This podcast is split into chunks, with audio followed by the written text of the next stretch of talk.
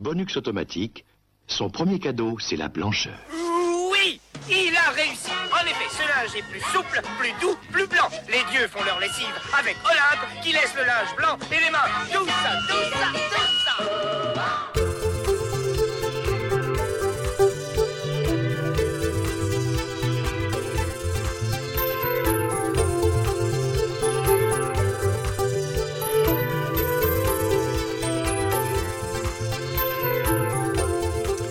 Bonjour à tous et bienvenue pour ce nouveau cadeau bonus. Je suis Mikado Twix et aujourd'hui, euh, pour ce numéro, j'ai le plaisir, non pas de recevoir, mais de m'incruster, dans, dans la cuisine d'ailleurs, de mon camarade Rhône. Bonsoir Rhône, comment vas-tu? Ça va pas mal, je suis le hôte de cette émission puisque Bah, on est dans, dans ma cuisine. Ouais, mais j'ai ramené les pizzas. C'était peut-être pas la meilleure idée que tu Oui, eue. hein. bon, c'est vrai que ton four était en panne, mais ça se tente des pizzas au micro-ondes, donc on a testé pour vous, on testera plus. C'est moelleux. C'est moelleux. Voilà, moelleux. Voilà. Alors, euh, mon cher ami, IRL oblige, on s'est dit, tiens, c'était le moment, c'est pas comme si on n'habitait pas l'un à côté de chez l'autre.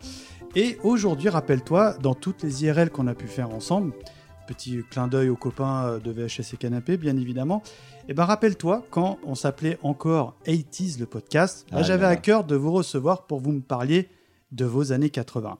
Et aujourd'hui, bah, Ron et moi, on s'est dit, tiens, nouvelle ligne éditoriale oblige, bah, pourquoi pas bah, garder un peu le même euh, schéma, mais cette fois-ci de parler de ce qui nous a plu dans les années 90. Ouais, d'autant plus que dans les années 80, on était quand même très très jeunes. Hein, euh, Donc, est-ce qu'on va parler de dessin animé, très cher? Ouah, vite fait, vite, fait. Un peu moins quand même, Un faut être moins. honnête. hein. On sent que, bon, euh, les Erasmoquettes, tout ça, on, euh, est ouais, peut-être passé à côté. Quoi. Alors, bah, je te lance tout de suite. Donc, on attaque notre première partie, à savoir les publicités cultes. Et qu'est-ce que tu as à nous proposer, Ron Bah Alors oui, j'ai dû euh, pas mal réfléchir quand on a commencé à préparer cette émission il y a déjà quelques mois. Euh, c'est même pas vrai. ah non, hier, pardon. Ce matin. Ce matin. Ce matin. Euh, hélas, euh, Monsieur Mikado Twix a été plus rapide que moi pour dégainer, donc ce salopard a juste pris évidemment ce que j'aurais pris, ce qui m'a obligé à me rabattre sur un deuxième choix. Alors il s'avère que déjà dans les années 90, je commençais à moins regarder la télé, ça Eh démarrait sur la, la pente descendante. C'est là où je me suis aperçu, blague à part, en préparant le programme, qu'il y a plein de trucs auxquels je suis passé à côté parce que, ou bien ou pas bien, hein, mais c'est juste que bah, à l'époque, bah, c'était des trucs que je ne suivais plus. La télé, les dessins animés, les séries aussi. Je, je suis passé beaucoup à travers de- des très belles choses. Mais euh, les publicités, quand même, il y a- Bah, il y, a des choses qui. Moi, je marchais beaucoup au magnétoscope déjà dans les années 90. Ah, voilà, donc, bah, tu passais les pubs. Mais oui, on les passe. Alors j'en ai quand même gardé une parce que il y a rien à faire, elle m'a toujours fait rire, c'est Mm. la publicité pour euh, Lactel. Papa, c'est quoi cette bouteille de lait? Papa, c'est quoi cette bouteille de lait? Papa, comment on fait les bébés? Eh bien, c'est tout nouveau. C'est une bouteille de lait longue conservation, UHT. Elle conserve au lait tout son bon goût. Et en plus, elle se revisse. L'essentiel est dans l'actel. On est en quelle année, Ron Alors on est en 1990 et euh, donc c'est bon, c'est hein, les 90s. Au pile pire, poil. au pire, on s'en fout maintenant. non. t'as- Tu sais, on, on, on s'appelle décenniste pour dire ce, ce qu'on veut maintenant. Ouais, mais enfin, t'as appelé ça les années 90. Moi, je me suis emmerdé quand bon. même à, me borner. hein. Bon, tu te doutes bien que j'ai peut-être un peu grugé, comme d'habitude. mais tu te doutes bien que je te le ferai remarquer. Euh, et j'ai pris cette publicité parce que euh, finalement, déjà, je m'en rappelais. Je m'en rappelais Mhm. vachement bien. Papa, Ouais. hmm, c'est quoi cette bouteille de lait J'adore comment le gamin le dit. C'est quoi cette bouteille de lait Normalement, il lui, il lui fait un recto verso au gamin, non Ça- Et ça a été un truc qui a quand même été pas mal une vanne de, bah, de cours de récré. Enfin, on n'est plus trop en récré pour euh, les plus âgés euh, oui, d'entre nous. hein. Euh, ouais, moi, 90, oui, moi Mm. aussi, peut-être. Non, j'avais 14 ans. ouais. Toi, t'avais euh, 38 ans déjà, non? Ouais, c'est ça. Disons que moi, j'étais plus intéressé par les filles que par la pub Oui. euh, en 1990. C'est une pub aussi qui m'est restée parce que quand on a des enfants, tu arrives forcément Bah à oui. ces situations et c'est impossible de pas y penser quand il y a un gamin qui dit Papa, papa, mais qu'est-ce que c'est ça?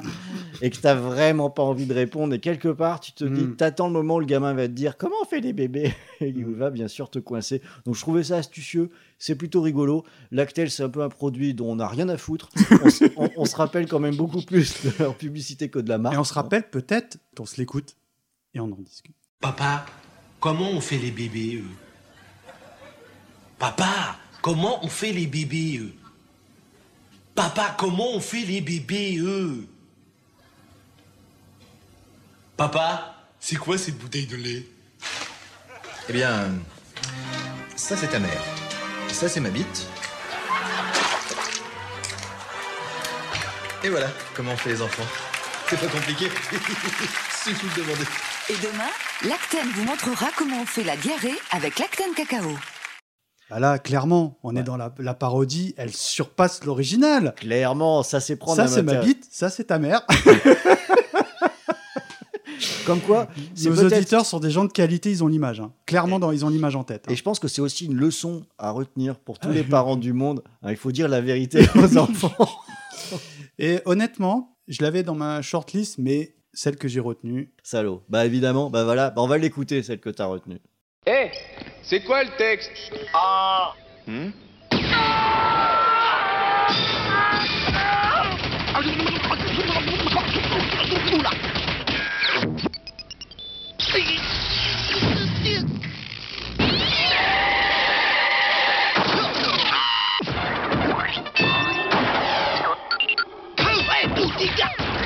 Même joueur joue encore. Faut bien secouer. Sinon la pulpe, elle reste en bas. C'est quoi le texte? Ah Évidemment, j'ai retenu, ah je le dis, je dégaine tout de suite, les cultissimes pubs Orangina par Monsieur Alain Chabat qui s'essayait à la réalisation pour le Ouais. coup. On est en 1993. Orangina cherche à rajeunir l'image de son produit phare et toucher donc les 13-18 ans. Honnêtement, ça fonctionne. Ça a marché. Ça hein. a marché à mort, quoi. Alors pour ce faire, elle a besoin d'un ton euh, décalé et humoristique et d'une mascotte qui marquera les esprits, à savoir le fameux homme bouteille, Ouais. le cultissime homme bouteille.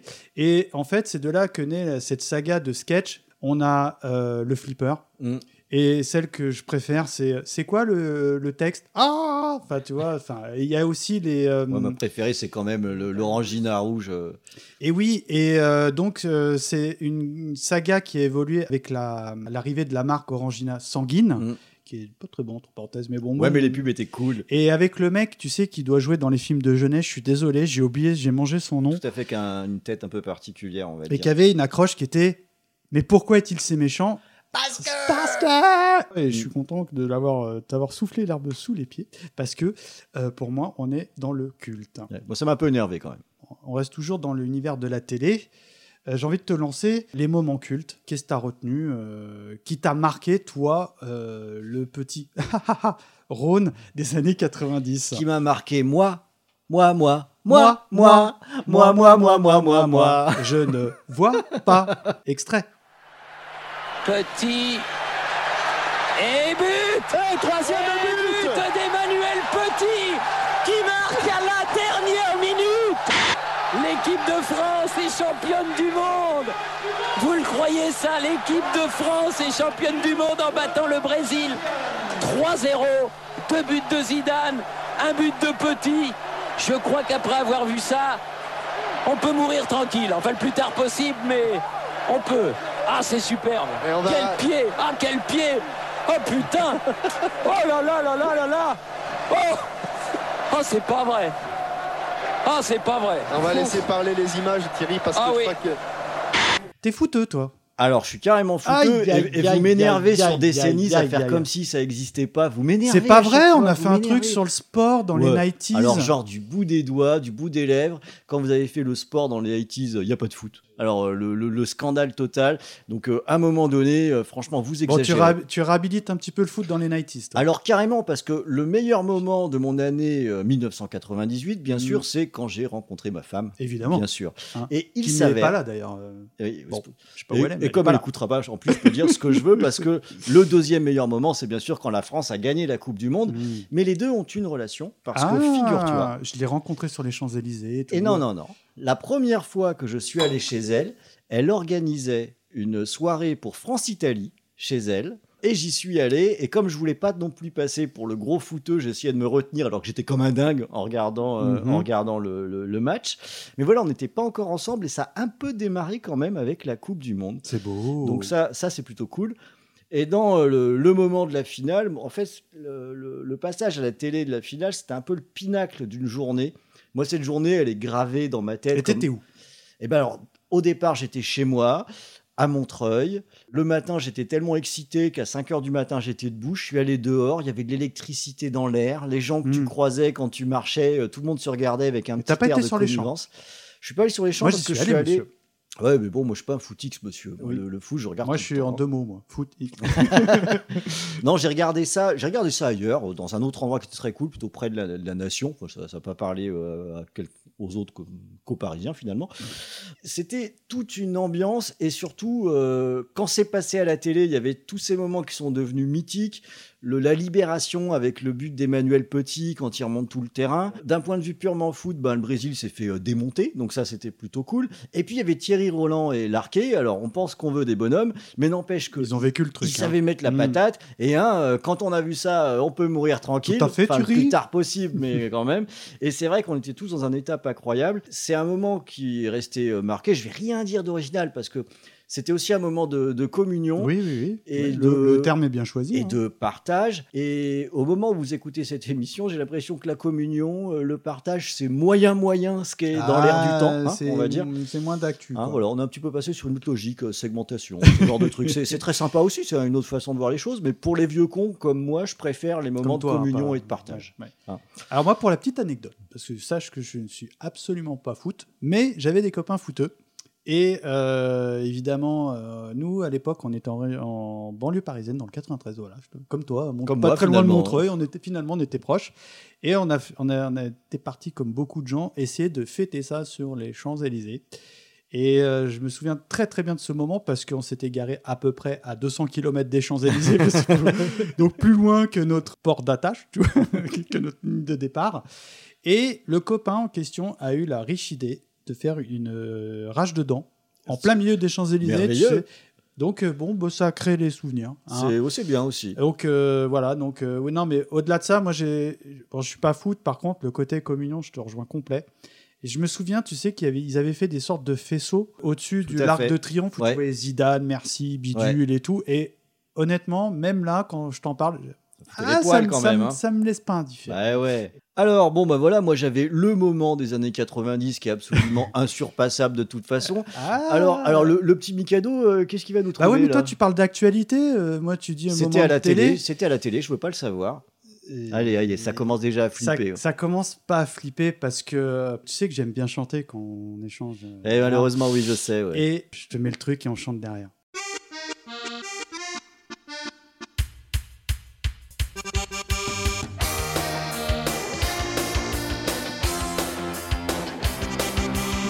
À et toi tu crèches à Neuilly. Notre rencontre c'était fatal, ça s'est passé dans les halles. Depuis je veux te revoir, que je suis au désespoir. J'ai même plaqué toutes mes meufs, toi tu me fais un effet bœuf. Y a pas plus con que Monique, qui caissière à plus unique. Plus moche que Maïté, qui travaille au PTT. Je sais pas comment te dire ce que je peux pas écrire. Faudrait que j'invente des mots qui existent pas dans le dico. C'est toi que je t'aime. Vachement beaucoup. C'est toi que je t'aime. Vachement beaucoup. Je sais pas comment te dire ce que je peux pas écrire. Faudrait que j'invente des mots qui existent pas dans le dico. C'est toi que je t'aime. Tan, tan, tan, tan, tan. Vachement beaucoup. Voilà. C'est bon. Voilà. On y est ou pas? La télé des inconnus. Les inconnus. Alors moi, avant de dégainer, j'ai une vraie question pour toi. Est-ce que tu es team les inconnus ou team les nuls ou les deux Team les nuls. Ah, je savais. Eh ouais. Et moi, je suis de la vieille école, c'est les inconnus parce que déjà. Mais je crache pas sur les inconnus J'avais pas autant. Canal Plus à l'époque. Là, on est. euh, L'escroc, c'était en Par clair. contre, les, les pubs des nuls aussi. Je te cache pas que c'était dans ma shortlist. hein. On est en 1990. Je pensais que c'était un tout petit peu plus récent que, que ça. Euh, fort de leur notoriété, les inconnus reviennent à la télévision et lancent donc la fameuse télé des inconnus. Sur la chaîne Antenne 2, euh, pour les plus jeunes, c'était l'ancêtre de France Télévisions.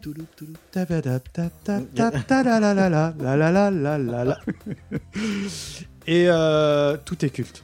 Enfin, je veux dire, je vais juste te donner des mots-clés. Fuck you, tournée chanson, téléboutique achat. Ouais, ouais, ouais, ouais euh, le père du crasse, Mm. stade 2. Stade 2. T'as t'as les images ou pas euh, Et puis les chansons. Je veux dire, là, je t'ai mis euh, les négras bouche bite. Il y avait aussi un truc qui était hallucinant. Surtout que ça leur avait même, elle avait même failli être interdite. C'était les rap tout. Nous sommes Ursaf, Cancras et Carvalas. Ça avait failli être interdit, ça? Oui, parce que bah, ça gênait, voyez-vous, cher ami. Ah. Qui que tu sois, quoi que tu fasses. Et puis. euh, Auteuil ne dit pas si. C'est pas du gâteau. et puis surtout, elle est keuf, elle est meuf dans, Dans le, le RER. RER. Enfin, je me demande, je solliciterais, euh, bah d'ailleurs, les chers auditeurs, je sollicite votre avis. Pensez-vous qu'il y a matière à faire un truc? Parce que moi, je peux en parler des heures et des heures, mais est-ce que c'est pas euh, finalement inintéressant d'entendre des gens en parler? C'est sûr, quand tu bois des verres et que tu décaines euh, un petit père du crasse, Ouais, Gérard, il est tombé, tu sais, dans le stade 2. J'ai beau être matinal, mais bah j'ai oui, mal. ça c'était euh, Télématin, non? Ouais, Ou, Télématin. Tout est culte. J'ai j'ai regardé quelques sketchs pour préparer le, le programme. me tuer? Parce que c'est un méchant Et puis la, la chanson de Bioman. Salut bande de tarés, c'est super l'après-midi. Qu'est-ce qu'on regarde à la télé? Voilà, donc toi tu es team les nuls. Euh, moi Bah oui, euh, j'aime rire, beaucoup les les nuls, nuls, mais dans mon cœur ça reste les inconnus. Alors là on va basculer donc euh, sur la rubrique des dessins animés. Et euh, comme d'habitude, je, vais- bah, je vais me lancer moi-même. tu vois. Allez, vas-y, Je me- lance-toi. Je fais l'escroc parce que euh, je me suis dit dessin animé, dessin animé. Et honnêtement, s'il y avait un truc à retenir, bah, c'est ce que tu as retenu. Mais c'est un truc que je n'ai pas vu à l'époque. Donc je vais parler d'un dessin animé que j'ai vu à l'époque. Et bien évidemment, c'est un dessin animé tout en chanson.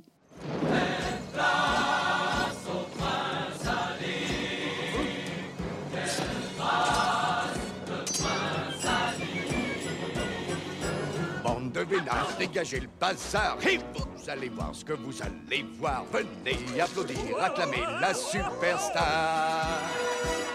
Fêtez ce grand jour, clochette et tambour. Venez adorer l'idole, Prince Ali, sa seigneurie, Ali Ababois. À genoux, prosternez-vous, soyez ravis. Pas de panique, on se calme. Criez vive Ali Salam.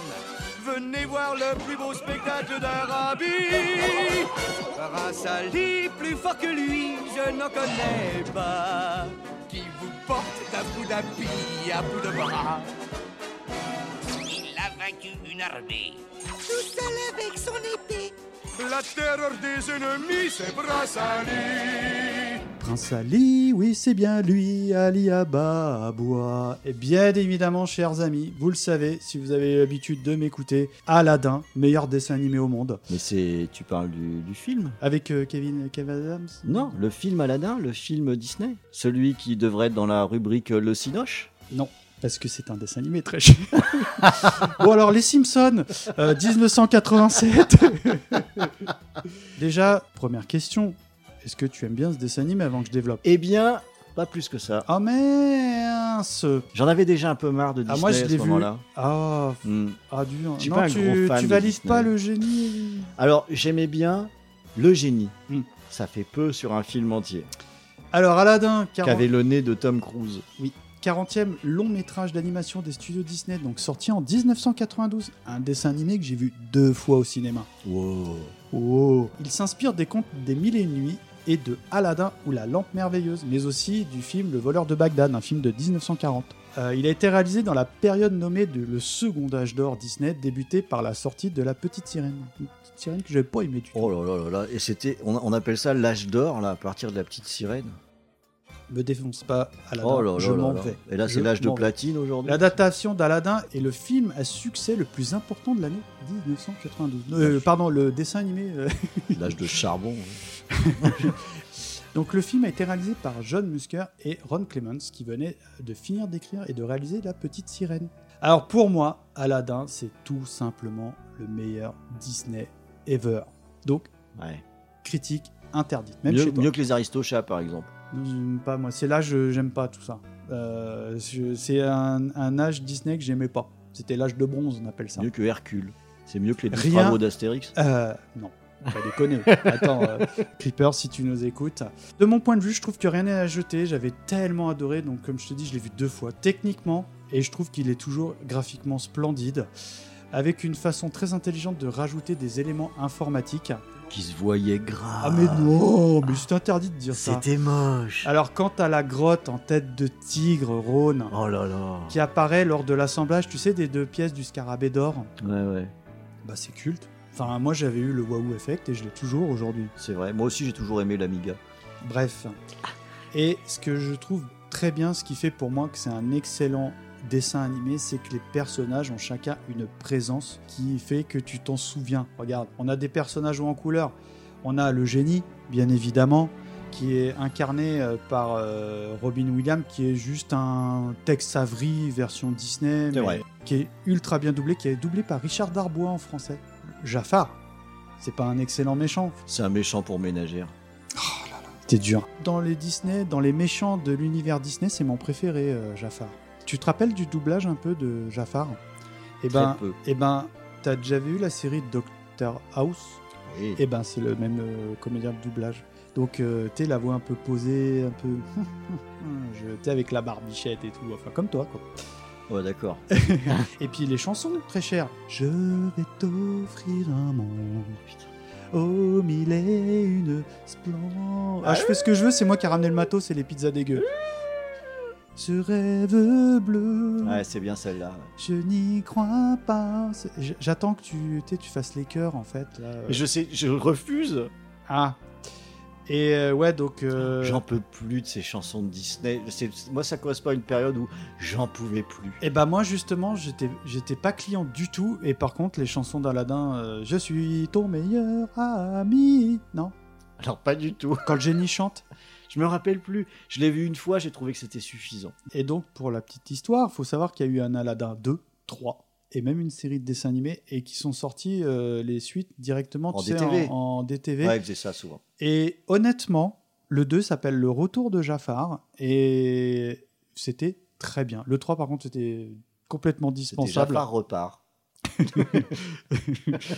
Donc voilà, donc euh, je suis très déçu parce que je pensais que tu me suivrais sur le dossier Aladdin. Ah ouais, je suis, je suis désolé. J'aimerais bien faire des euh, efforts, mais non. bah écoute, euh, à ton tour du coup, qu'est-ce que tu nous as sélectionné pour le coup? Alors moi j'ai sélectionné un dessin animé qui n'est pas un film sorti au cinéma, donc qui est vraiment dans la rubrique télévision. Tiens, prends ça dans ta tête avec ton Aladdin. Puisque je vais vous parler finalement du dessin animé qui me faisait encore regarder des dessins animés, alors que dans les années 90, finalement, j'avais un petit peu autre chose à faire. Mm. C'est bien sûr Batman.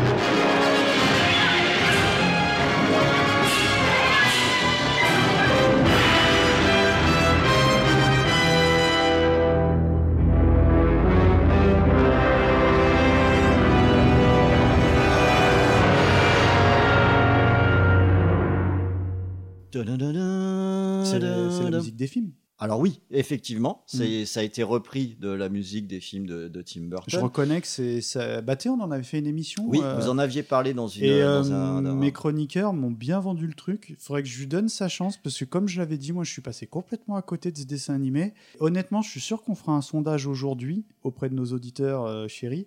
Batman, je suis persuadé que c'est ce qui sortirait euh, en, en tête de. Ah, Et je- c'est justifié ou pas? Ah bah carrément. Toi qui es fan de comics, tout ça. C'est tu- absolument génial parce que le- le- l'identité visuelle, elle est, elle est terrible, Mm.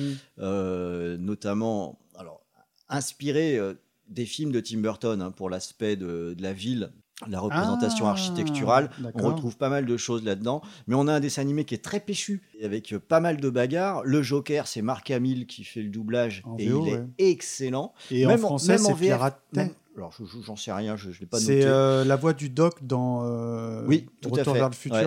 Bah, c'est piraté. Mais la, la VF est très très bonne également, donc euh, pas de problème avec ça. Il y a eu un film qui est sorti qui était Batman contre le fantôme masqué. Ah, je l'ai vu. Bah pour moi, c'est le meilleur Batman qui a jamais été fait. hein. D'accord. c'est- je- J'adore ce, Ah, je l'avais vu, ce ouais. dessin animé. C'est, ça se passe de mémoire entre la série canonique et la pseudo suite, Ouais, je alors, crois. J'irai pas jusque-là parce que Batman, il a une grande chance, y compris dans les comics, c'est que les repères temporels, il s'en tape un peu. Ah, oui, oui. Euh, on peut changer les choses un hier peu on euh, était en suivant ce qu'on raconte. 1929 et aujourd'hui en non. Bah, c'est un peu ça, il y a des histoires de Batman Ninja, Batman contre Predator. vu, Bat- Batman Ninja, c'est compliqué. C'est marrant parce qu'à la fin, euh, ça fait euh, Power Ranger. Ouais. Par contre, j'ai validé, mais, mais pas pour les bonnes raisons.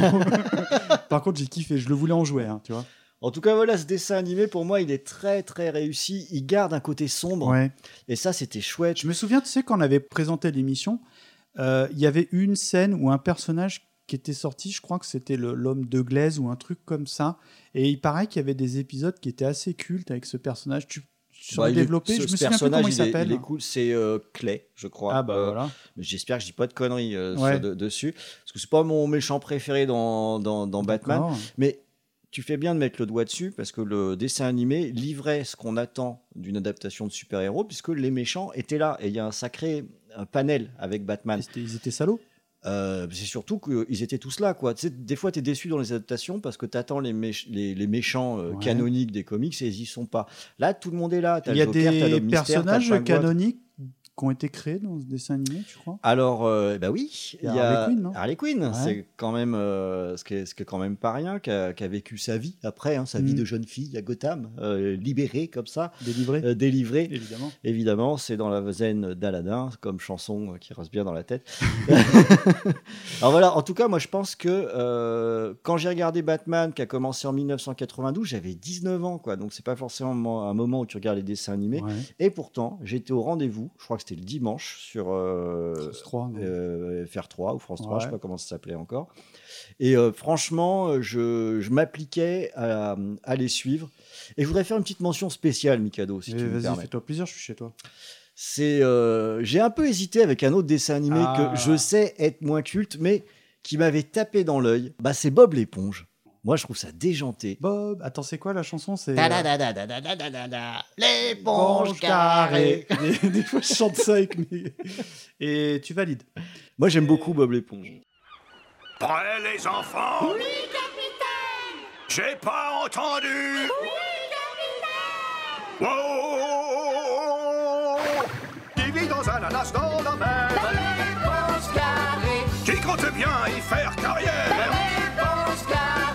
vous avez un souhait, qu'il faut-il appeler réponse carrée, Qui n'a pas peur des gros méchants poissons. Réponse carrée,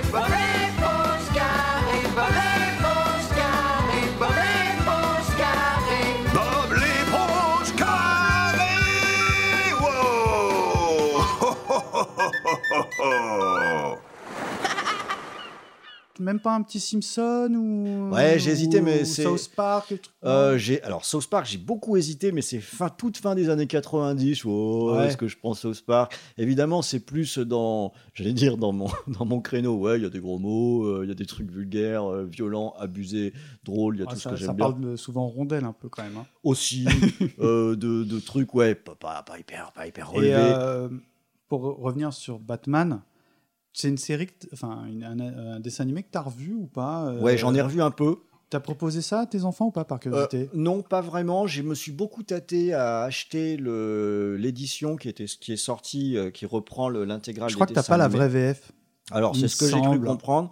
Et puis, euh, surtout, j'avais pas forcément les fonds hein, non plus Ouais. pour euh, tout acheter. Parce que, euh, il est assez onéreux, je Voilà, crois. puis il faut faire des choix à un moment donné. Et je préfère acheter des vieux slashers italiens. Parce que plutôt. euh, j'ai vu, j'ai, enfin, à l'époque, tu sais, quand on avait préparé l'émission, j'avais m'étais un peu documenté et je crois qu'il y a eu une très très belle ressortie, des trucs remasterisés et tout. C'est ça. euh, Je me- je suis vraiment tâté hein, parce que. je me euh, demande, demande même si c'était pas passé en 16-9. Je te dis peut-être une ânerie. hein. Le, donc, euh, je les ai pas euh, reproposés aux enfants, mais c'est quelque chose qui est rediffusé régulièrement, donc je sais qu'ils connaissent. Et ce qui est bien avec ce Batman aussi, c'est que c'était le premier dessin animé de la vague des dessins animés d'ici, qui sont de très bonne qualité, Oui. y compris avec des personnages que j'aime pas trop. Euh, la série Superman, moi, Et je- euh, toi qui Superman, un j'aime peu dans l'univers graphique, euh, il y a un style comme ça. C'est- comme euh, un peu de la BD style euh, Tintin, c'est de la ligne claire un peu ou pas du Enfin, Ouais, on peut pas. Non, je sais pas si on peut vraiment dire ça. C'est quand même assez. parce que le assez style, il est, il, hein. est, il est extraordinaire. Mais il est extraordinaire. vieillira jamais. Ben, en fait, ils ont, ils ont trouvé le, le- le- le bon compromis, c'est de ne pas chercher à faire du réalisme. Oui. Les personnages sont réellement stylés, mais gardent tous une cohérence avec notamment cette logique de mâchoire très carrée Ouais, avancée mais ça match. qu'on peut voir, mais ça fonctionne. Ouais. Et puis la bagnole, elle est. Elle est terrible. Ah ouais, ouais. Ok, donc euh, bah, très bon choix. Moi, franchement, euh, faut vraiment que je m'y penche parce que ça fait, euh, ça revient très régulièrement depuis qu'on a basculé Mm. à Décennies. Ce Batman, c'est vrai. Bah, D'ailleurs, ça a été le premier numéro de- officiel de sous l'ère ouais. Donc, faut vraiment, faut que je m'y penche. Donc, on va basculer euh, bah, au Cinoche. Pas du tout. Pas du tout à la On télé, va, on va- la série on télé. on va basculer. Vas-y, bah tiens, lance. Ouais, dans la série télé, voilà, je, je rattrape un petit peu comme ça aux branches pour revenir sur le sujet, puisque là, nous allons aborder maintenant notre série télé euh, culte. Alors, toi, Mikado, je crois qu'il y a eu euh, bataille Ah, interne. Ah, sur, ah oui, je me suis bagarré avec moi-même parce que bah, je vais être franc avec toi. Moi, j'ai loupé beaucoup, beaucoup de choses. Euh, je sais qu'il y a eu, euh, tu sais, les Buffy, les trucs comme ça, les Friends, tout ça. Je suis passé complètement à travers parce que peut-être comme toi, moi, je regardais vraiment pas du tout la télé. Moi, ça Mm. fait euh, depuis les années 90 que je regarde plus du tout. Quoi. Mm. Bon, est-ce que je rate des choses ou pas? Ça, c'est un débat. Et j'ai hésité parce que je suis là, je fais les pieds et les mains pour en parler chez Décennies. Bah, Code Quantum, moi, c'est une série qui compte pour moi. bah, bravo. Bah oui, voilà. Mais je vais pas te parler de ça parce que comme d'habitude, je fais l'escroc. J'ai envie de te parler de Charmed. Et on s'écoute évidemment le générique. Il est cool le générique. Mm.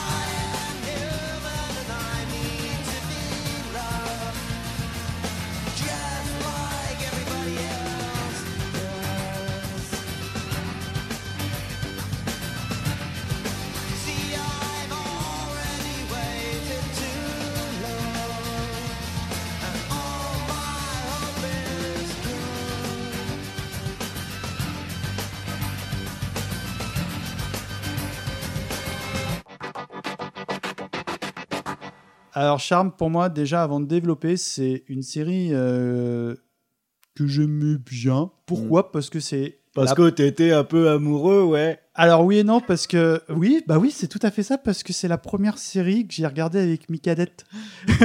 Donc, oui, j'étais fou amoureux d'Alissa.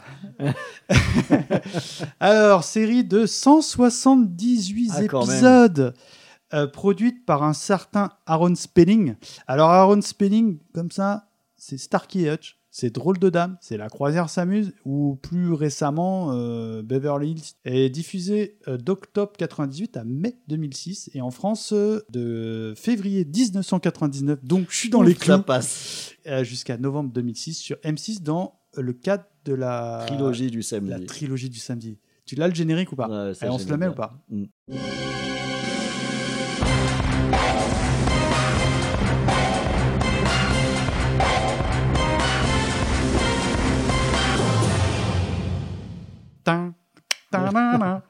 Alors le pitch, donc euh, l'histoire de Charmed commence avec les trois sœurs Halliwell. Donc on a Prue, euh, qui est la sœur aînée qui est incarnée par Shannon Dorothy. On a Piper, c'est qui est Holly Marie Combe. Et enfin, on, on Comme a- par hasard, tu termines. on termine par la jeune sœur de Phoebe, qui est incarnée par Alyssa Milano. Et là, tout de suite, point commando.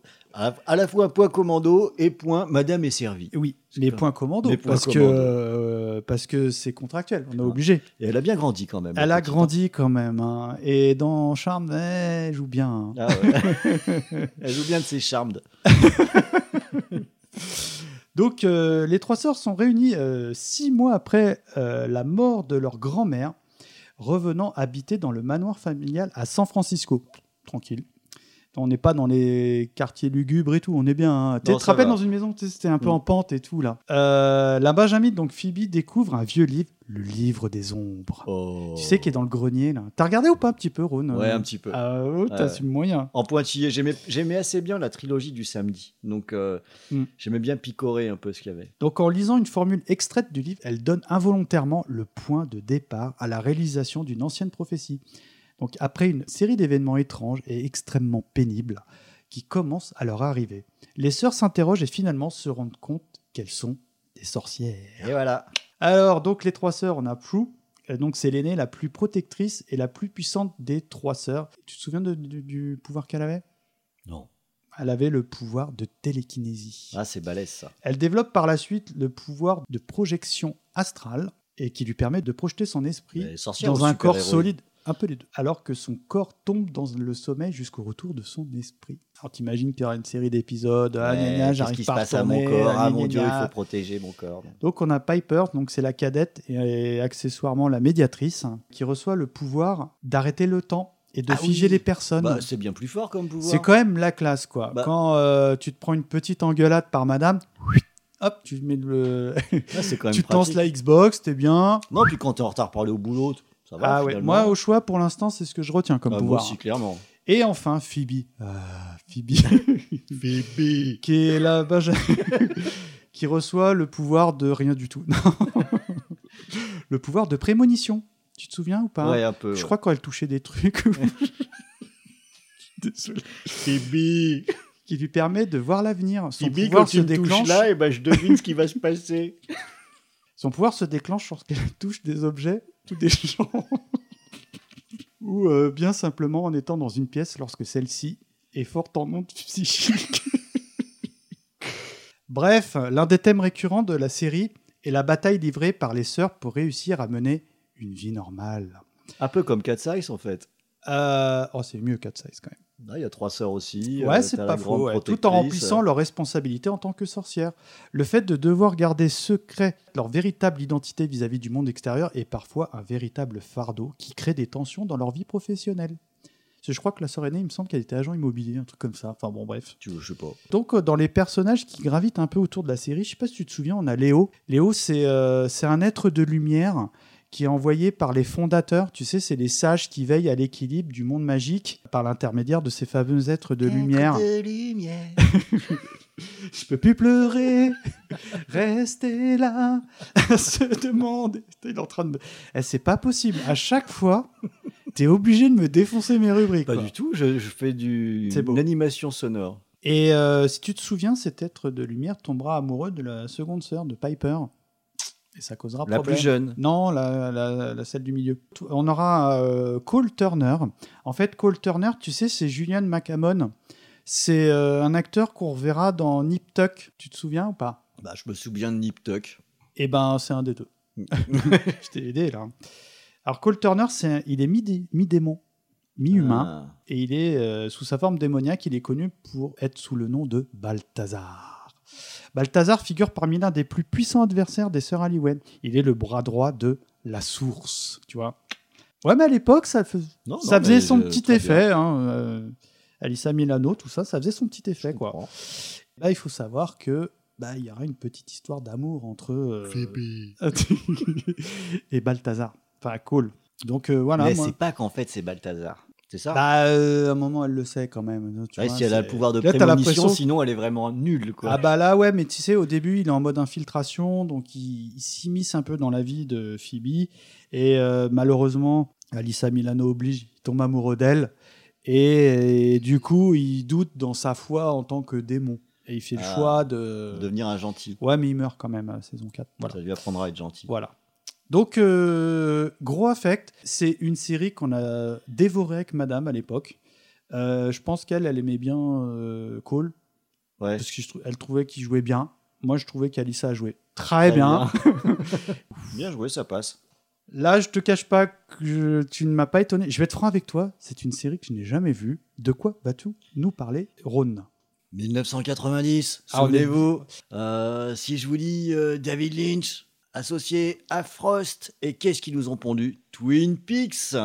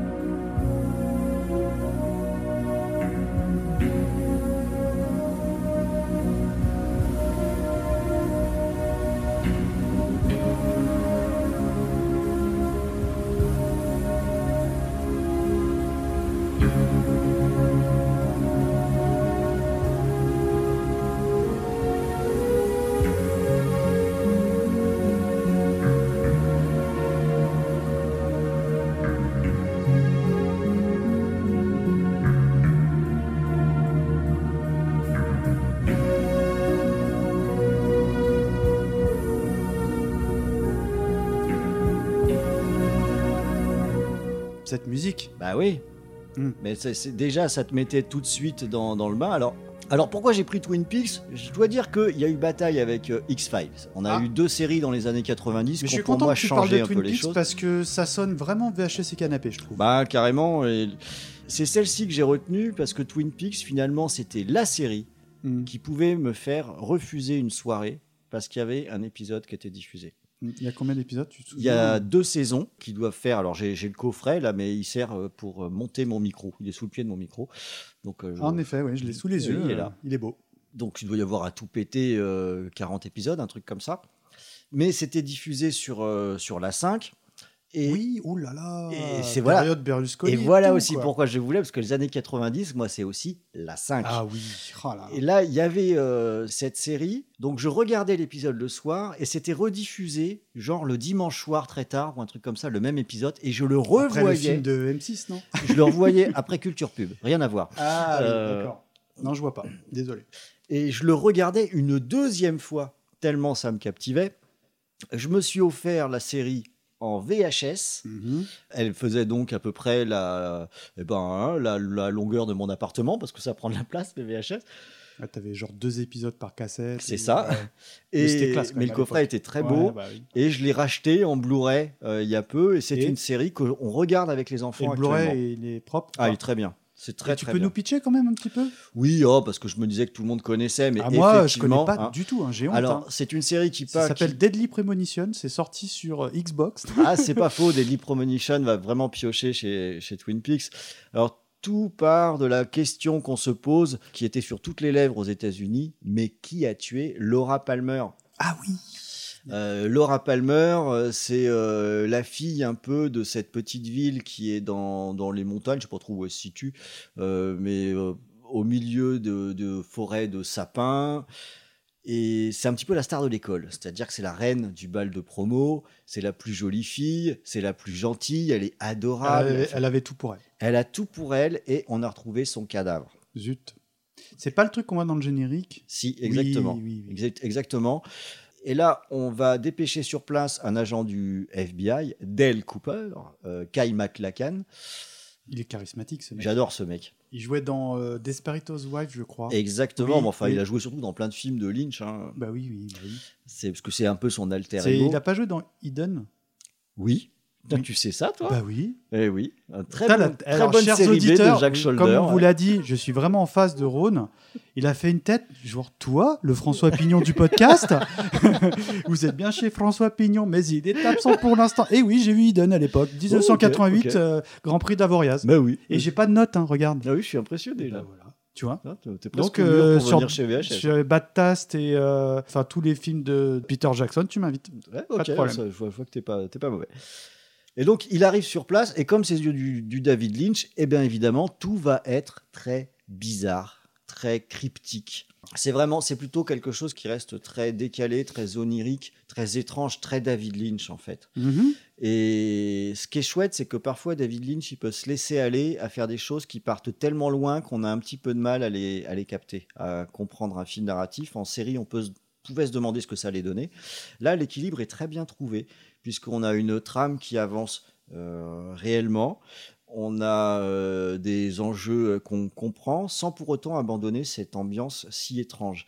Et ce qui est chouette, c'est qu'aujourd'hui, en 2020, des gamins de 17 ans, euh, ce qui est pas loin d'être euh, l'âge que j'avais, c'est même ouais. l'âge que j'avais Ah quand je l'ai vu, euh, quand ça a été diffusé, ils accrochent tout autant. D'accord. Ce qui, est- ce qui a été Ça a une, pas pris une ride. bonne surprise. Si.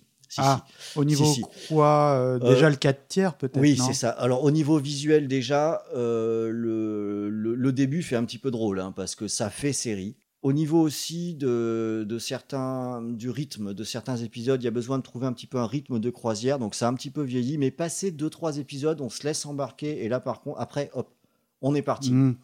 Et il y a eu bien sûr la saison 3 qui est sortie Oui. il, y a, il y a deux ans, je crois. Et en fait, c'est une suite directe, c'est quoi? Alors c'est une suite directe sur laquelle on pourrait débattre très longtemps. Moi je pense. C'est un what if, non? Non, non, non. Ça se passe euh, plus longtemps après. Moi, j'ai pas réussi à aller au bout. Ah Il me reste trois épisodes. Je suis pas loin de penser que David Lynch a trollé euh, en, en faisant ça, voilà. Mais tout en livrant des, en, en livrant Parce que, euh, pardonne-moi, c'est vrai- t'as vu, je, je me pose vraiment en novice, que je connais vraiment pas, parce qu'il y a eu un film, je crois. Oui, il y a un film qui est un peu la préquelle de la série, qui est un très bon film. D'accord, contre. donc idéalement, si tu veux te faire euh, l'univers, tu regardes le film. Non, tu regardes la série, puis le film. D'accord, et j'imagine que tu restes sur ta fin avec euh, Lynch sur euh, la, la fin de la série euh, première. Alors, pas tellement. À la fin de la, pro- de la Il y a une saison vraie- 1, il y a c'est une, une fin il y a ouverte une ou pas vraie fin. À la fin de la saison 2, il y a une fin ouverte, mais aussi pas mal de portes qui sont fermées. Donc, on peut regarder les, les, les- les deux premières saisons. La troisième, c'est juste du 100% Lynch, qui est plus devenu un artiste plus qu'un cinéaste, donc qui a des visions, etc. Ouais, donc, vulgairement, tu t'ennuies. ben, il y a des trucs que j'ai trouvé beaux parce que j'aime bien Lynch, euh, mais il y a des moments, je me suis dit, tiens, là, il est en train de se foutre de notre gueule quand même. Ah mince, Donc, Ca- voilà. ouais, cabotine. Ouais, c'est. Ah. Mais tout le monde sera pas d'accord avec ce que Ouais, je viens de ouais, dire, grosse reco euh, Twin Peaks. alors. Bah, Twin Peaks, oui, et je. La musique, c'est tellement oh là là. particulier que ça peut toujours être regardé aujourd'hui. Le film est compris dans le coffret Blu-ray, hein, qui, D'accord. qui, qui est. euh, Et euh, au niveau euh, musique, t'as une- le nom du compo John déjà? Badalamenti. Et euh, c'est pas un truc que t'évoques souvent dans tes émissions? J'en ai déjà passé dans Oui, une ça me émission parle. de scoring. Les musiques sont magnifiques. David Lynch travaille beaucoup avec la musique euh, directement sur le plateau ou déjà en oreille. Ah ouais? Donc euh, sur Twin Peaks, c'est une tonalité qui est très très jazzy. Euh, dans le film, elle est aussi fantastique. La musique du film Twin Peaks, c'est une merveille. Du film. C'est une BO. L'OST, elle film. est, euh, ça t'aurais pu la retenir. Elle déchire l'OST. D'accord, j'écouterai. ouais. Vraiment très très intéressante. Donc oui, la musique participe beaucoup. C'est sûr que dès qu'on entend les, les petites notes là, doum, doum, doum, Même moi, je connais, sans- Bah, tu vois, le Welcome to Twin Peaks euh, fonctionne très très bien, quoi. Il est très connu. Voilà, donc en termes de série culte, je pense que bien Twin Peaks, hein, ça se pose là. Euh, Charmed, c'est fun. C'est fun, c'est fun. Ah, moi, moi j'ai grosse tendresse pour Charme. Phoebe. I am Non? Allez, tu regardais comme moi. Non, allez hop, j'éteins la télé. J'éteins la télé parce que maintenant on va aller au cinéma. Dans les années 90, on a eu une ribambelle. Alors là, quand Mikado m'a dit euh, un film, ça a été un peu un cauchemar. Donc, Time Cop, donc euh, film de 1994. Donc tu veux encore faire Time Cop ou est-ce que tu as autre chose? Alors, ça a été très, très, très dur. En plus, j'en ai parlé chez toi quand on s'est vu Mm. au château. Euh, je te cache pas que le vrai, vrai, vrai film de cœur, bah, c'est Un jour sans fin. Mais je vais pas te parler de ça parce que je vais faire l'escroc comme d'habitude. Euh, bande annonce.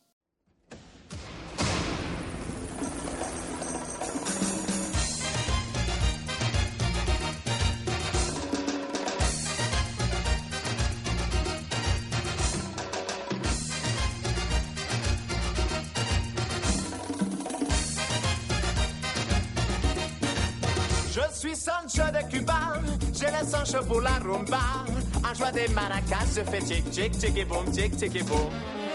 C'est moi Sancho le Cubain, la coqueluche de tous les voisins. Et puis quand je danse, tout redevient tic tic et boum tic tic et boum.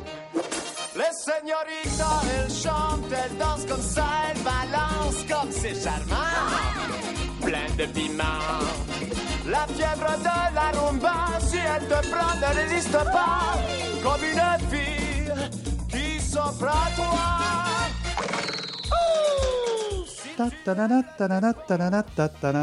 toi. Je suis Sancho le Cubain. Chic chicky boom, chic chicky boom, chic chicky boom. Pardon. Bien évidemment, vous aurez reconnu The Mask, le masque au Québec. Euh, un film réalisé par euh, Chuck Russell, sorti en 1994. Alors évidemment, le film s'inspire d'une série comics euh, publiée par Dark Horse qui je crois est, est un ton bien plus dark. Je sais pas si tu connais que. Je connais pas le euh, comics.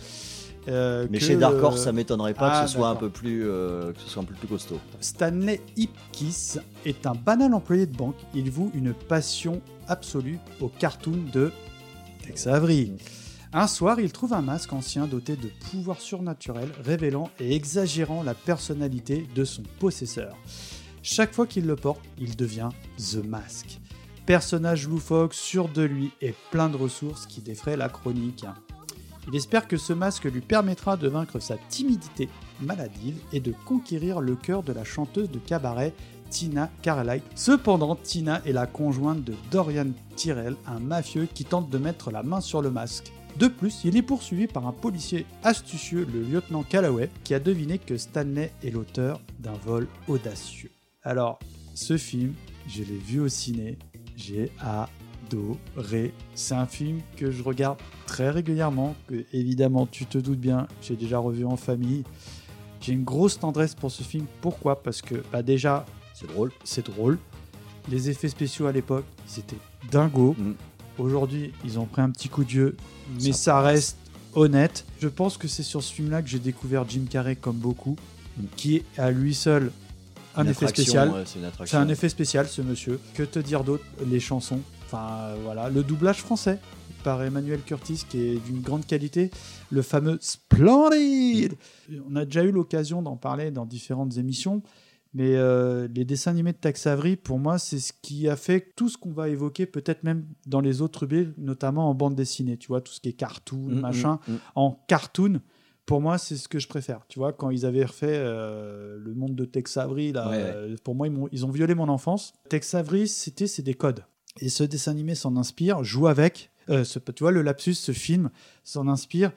Et il n'y a rien acheté. À part le masque 2, qui est vraiment un foot au feu. Je sais pas si tu as vu. Ouais, faut pas y penser. Il n'existe pas. C'est un autre film, de toute façon. Non, mais ça n'existe pas.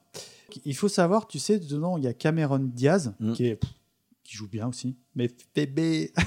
Est-ce qu'elle joue aussi bien que Phoebe Vraiment une saucisse sérieuse. Et c'est son premier rôle au cinéma. Pour les petites anecdotes autour du film, parce que c'est quelque chose que j'aime bien. Tu sais, le garage où Stanley euh, va chercher sa voiture en réparation, tu Ouais. sais, où le pot finit euh, dans le, poliment dans le pot potin du garagiste qui a essayé de l'enfler, sans mauvais jeu de mots. Et ben en fait, c'est rien d'autre que la- l'ancienne caserne de pompiers servant de QG aux membres de SOS Fantôme. Ah ouais Dans le film, évidemment, du même nom. Le film comporte de nombreuses références au cartoon de Tex Avery. Évidemment, le comportement de Stanley, tu sais, à la, à la boîte de jazz, le concon bongo, Ouais, c'est le loup, là. qui rappelle bien évidemment le loup de- dans les cabarets euh, des Tex Avery. Les dessins qui se matérialisent, les gros maillets. Euh, il tourne sur lui-même, tu sais, à une très grande vitesse, qui n'est pas sans, évidemment sans rappeler euh, Taz. le Taz de- des Looney Tunes. Quant à Milo, tu sais, le, le toutou, le- Ouais. qui est un Jack Russell. Un truc que j'ai découvert en préparant l'émission, c'est que quand il met, tu sais, à un moment, il met le masque pour Oui. sauver son maître, et il rit. Et ça m'a toujours fait penser à quelque chose, mais j'ai jamais réussi à mettre un mot avant aujourd'hui. Et en fait, Lambert le thé, la boîte à rire. et ben pas du tout. Il rit comme Diabolo, le chien de la série oui. Satanas et Diabolo. Exactement. J'avais jamais fait le rapprochement. Alors, euh, ce qui m'avait fait sourire, c'est que je me suis amusé à relever, tu sais, quand euh, le masque et pas Stanley donne rendez-vous à la jeune danseuse de cabaret, tu sais, dans un parc, euh, Mm. et Mm. il la joue à la parisienne, et il se fait arrêter par la police, et tu sais, il se fait retirer mille et un trucs de ses poches, et je les ai relevés, ces trucs-là. Euh, donc, ils sortent à tour une pompe à vélo, une petite carpe, une quille, une tapette à souris, un poulet au caoutchouc, un drôle de truc et une photo de Madame Calloway. Et je me rappelle de la photo. Ouais. Mm. Une photo de Madame Calloway en petite tenue ou je sais plus quoi. Enfin voilà. Que te dire d'autre? Franchement, c'est indémodable. C'est un de mes films doudou, tu sais, euh, des années 90 que je regarde régulièrement. Le Blu-ray est plutôt de qualité. Je crois que de mémoire, tu sais, moi, je suis très curieux de tout ce qui est making of et ils étaient assez pauvres, donc je crois que sur Internet, tu peux trouver des choses.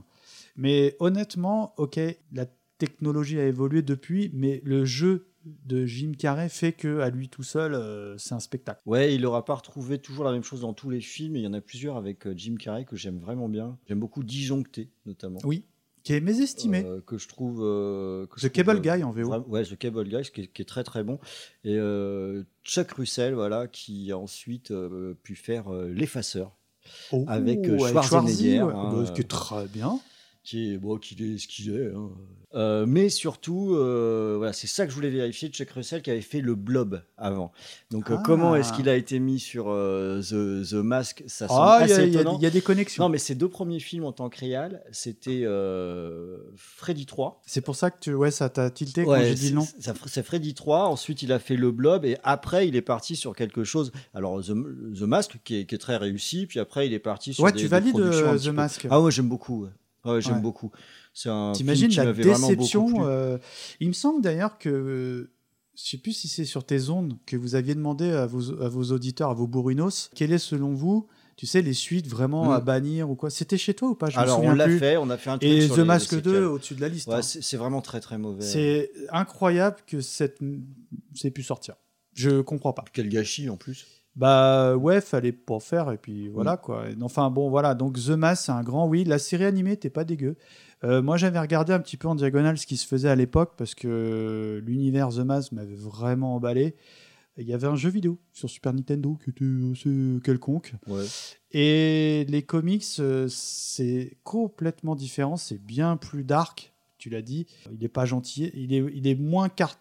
Enfin, il est moins Tex Avery que euh, dans les films. Bah, c'est la logique euh, TMNT, hein, où le comics peut être Ouais. euh, bien différent. Ah, c'est bien plus trash. hein, euh, voilà. TMNT, c'est trash. hein. Ah bah voilà. bah, À la- tu vois. Enfin, à l'origine, ça l'était. Mais ouais, enfin franchement, pour clôturer euh, The Mask, quoi. Enfin, moi je l'ai vu au ciné, mais je m'étais pris une claque. J'aimerais bien le revoir, tu sais, dans un festival ou Mm. euh, tu vois au ciné. Je pense qu'il y a bien moyen. De...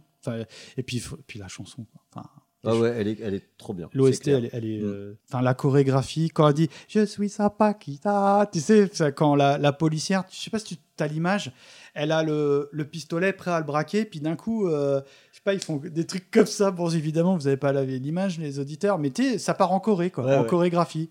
Ta ta ta ta ta ta. Ah, cette scène, elle est. Enfin, je sais pas. Elle reste. Il y a rien incroyablement à jeter. bien. Non, très bon choix, très bon choix. Alors, ton film culte, Rhône, j'étais vraiment, je t'attendais au tournant sur cette rubrique parce que VHS et canapé oblige. De quoi vas-tu nous parler? Ça a été dur, hein.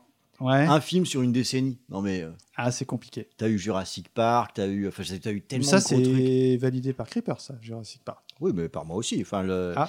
y- c'est pas comme s'il n'y avait pas eu des tas de, de très très gros films. Alors, la façon dont j'ai réfléchi, je me suis dit, ok, j'ai plutôt cherché un film qui représente d'abord plutôt la, la première moitié des 90s, que je préfère au cinéma à la deuxième, Mhm. euh, parce qu'on gardait une certaine influence du côté fun des années 80. Oui, te- Euh, jusque-là, je suis d'accord. Alors, je voulais retrouver, garder d'abord cette partie-là, et je me suis dit, qu'est-ce qui représente bien cette époque en termes de clinquant, avec euh, des acteurs qui Avec sont du boom boom, emblématiques, avec du fun, avec des punchlines sans arrêt?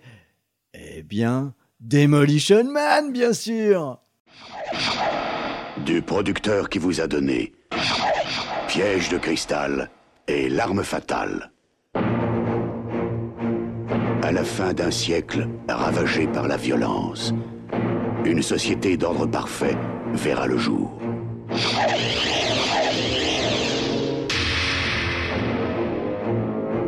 Les criminels seront congelés et reprogrammés dans des prisons cryogéniques. Toute agression ou tout comportement déviant sera éliminé.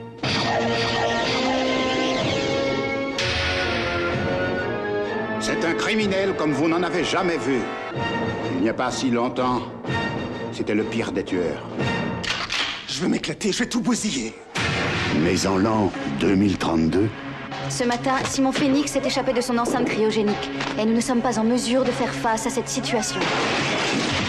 au cœur d'un monde de paix et de calme, Comment a-t-on fini par arrêter ce monstre de Simon Phoenix au XXe siècle? Il aura suffi d'un seul homme, John Spartan, Demolition Man. La condition de votre libération et votre réintégration au sein du SAPD avec pour mission immédiate la capture de Simon Phoenix. deux ennemis mortels, venus d'un autre temps, vont s'affronter dans un futur qui n'est pas assez vaste pour eux deux. Je rêve de te tuer depuis 40 ans. Alors rêve toujours Cette panoplie de comportements barbares était inacceptable même à votre époque. Oui, mais ça marchait. Si tu veux vraiment m'arrêter, faudra que tu m'ouvres les tripes pour m'arracher le cœur. Ouais. Sylvester Stallone, Wesley Snipes, Demolition Man.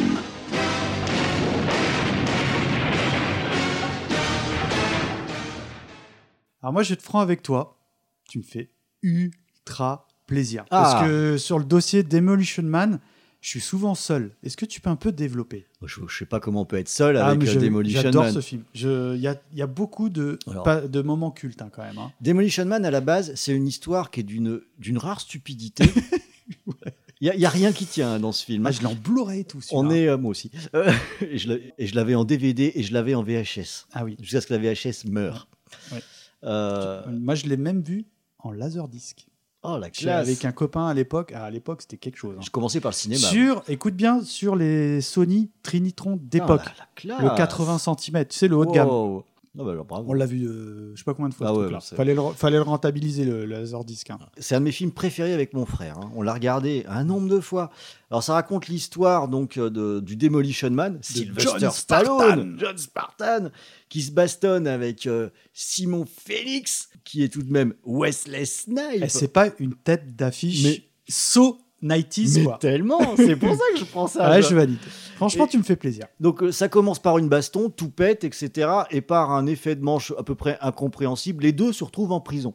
Parce que je l'ai revu il y a pas longtemps en plus. euh, Oui, parce qu'on l'accuse, on lui dit Oui, que... parce que c'est a- à cause de lui qu'il est mort, donc ils sont condamnés Enfin, t'as les enquêteurs les plus médiocres de l'univers quand même. hein. Mais bref, et la... Le gars, il a, il a 20 ans de service, il a pas une, rien. c'est ça. Bon. Alors, et la punition à cette époque-là, alors elle est assez étonnante, c'est on va te congeler pendant un temps donné. Ouais. Et, il a pris euh, 40 ans, je crois, euh, oui, Spartan. hein. Et quand tu ressors de, de la congélation, on est censé te reprogrammer pour que tu deviennes Mieux que ça, ils, le font pendant la congélation. Oui, c'est ça. Tu Et dois je crois que le. Spartan, il me semble que du coup, il, Il kiffe la cou- couture. il la devient cou- couturière. Ouais. Bon. C'est- Le après, tricot, il kiffe. euh, c'est pas mal aussi la couture. Euh, bien entendu, euh, qu'est-ce qui se passe un certain nombre d'années plus tard? Eh bien, il y a un truc qui merde dans la prison.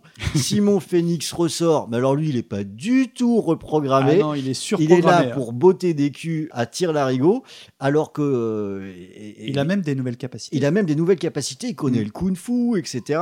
Il a beaucoup, il a beaucoup d'humour hein, aussi, faut bien le dire. Euh, Euh, c'est quoi ça, ça Simon a dit Ah oui. meurt. Et il commence à mettre des dégâts pas possibles, d'autant plus qu'on est dans un néo-Los Angeles où la violence n'existe plus du tout parce qu'on est dans une espèce de société totalitaire où finalement on peut à peu près euh, plus rien faire et où donc il n'y a pas eu de mort depuis, de crime depuis euh, 25 ans. Mm. Donc là, on ne sait plus quoi faire. Mais seulement attention, Simon Phoenix est un criminel comme on n'en a plus. Il nous faut Il nous faut un policier comme, comme on en a plus. John Spartan. Et là, on décide de décongeler euh, Stallone pour avoir un deuxième mec prêt à se bastonner dans tous les sens. Stallone qui va bien sûr dire des gros mots, ce kick. Hein, Vous avez une amende pour infraction au code de moralité coquillages. du langage. Et il y a tellement de choses drôles dans cet univers Ah ouais. complètement pété. Avec ma scène préférée où euh, les deux sont en train de se battre et recherchent les flingues du futur au musée. Et ils finissent par tomber sur un flingue euh, que euh, Simon Phoenix prend. Il envoie un méga tir dans John Spartan. Bien sûr, Stallone l'évite. Et là, il y a un petit moment où ils s'arrêtent tous les deux juste pour dire Oh putain, Oui. t'as vu ce flingue ouais, genre, genre deux gosses. quoi. Ouais, deux genres de gosses. Voilà, j'adore ce film. Alors qu'aurait pu être très, très différent, hein, parce que le rôle de John Spartan, vous le savez sans doute tous, mais a d'abord été proposé à Steven Seagal. Euh, Ah, ça donc, l'aurait pas fait. autre chose. hein. Ah. Ah, moi je valide tellement. euh, C'est un de mes préférés de Stallone. hein. Ah, mais moi, je te dis, j'adore, Oh. donc c'est pas pour rien. Ça a été proposé à Jean-Claude aussi, à notre ami euh, Jean-Claude. Là, il a fait Time Cop. Ah oui, il peut pas tout faire. Et quand Stallone a été euh, embauché, là, Stallone lui avait proposé Jackie Chan pour faire le méchant. Oh. Et Jackie Chan a dit non, je joue pas les méchants. Moi, je suis un gentil. Donc... Et ça match. Ah ben ça match. Ça match, et ça match feu tellement. Alors en plus j'adore Wesley Snipes. Ah, moi euh, aussi. Qui a loupé sa carrière, c'est dommage. C'est dommage, ouais. Parce que je, c'est vraiment un Les type, Blades, euh, ils sont bons. hein. ouais, Blade 1 et 2 sont Je crois qu'il y en a surtout le 2. 3, non? Oui, mais il faut le 2. On arrête là. Ouais, d'accord. Et aussi, autre petit truc intéressant, c'est que ça a été réalisé par euh, Marco Brambilla. C'était son premier film. Ouais. Ce type, avant, il faisait des pubs. Et après, il a fait à peu près rien. Ah mince. Voilà, il a fait quelques films qui sont sans grand sur, intérêt. euh, Et il est surtout passé à la photo. Il a fait des expos photos un petit peu partout. Mais euh, Pourtant, il était top, quoi. Eh ben ouais. Une espèce de- d'utopie, tu sais. euh. Il y a beaucoup de scènes cultes. hein. Déjà, bah, déjà, il y a Sandra Bullock. il y a Sandra Bullock. alors C'est un- Je, trouve qu'elle joue comme une patate, mais Ouais, comme mais c'est d'habitude pas grave. peu. Donc, euh, Mais C'est pas grave. je suis pas un gros fan de Sandra C'est Bullock. comme Andy McDowell, c'est pas grave.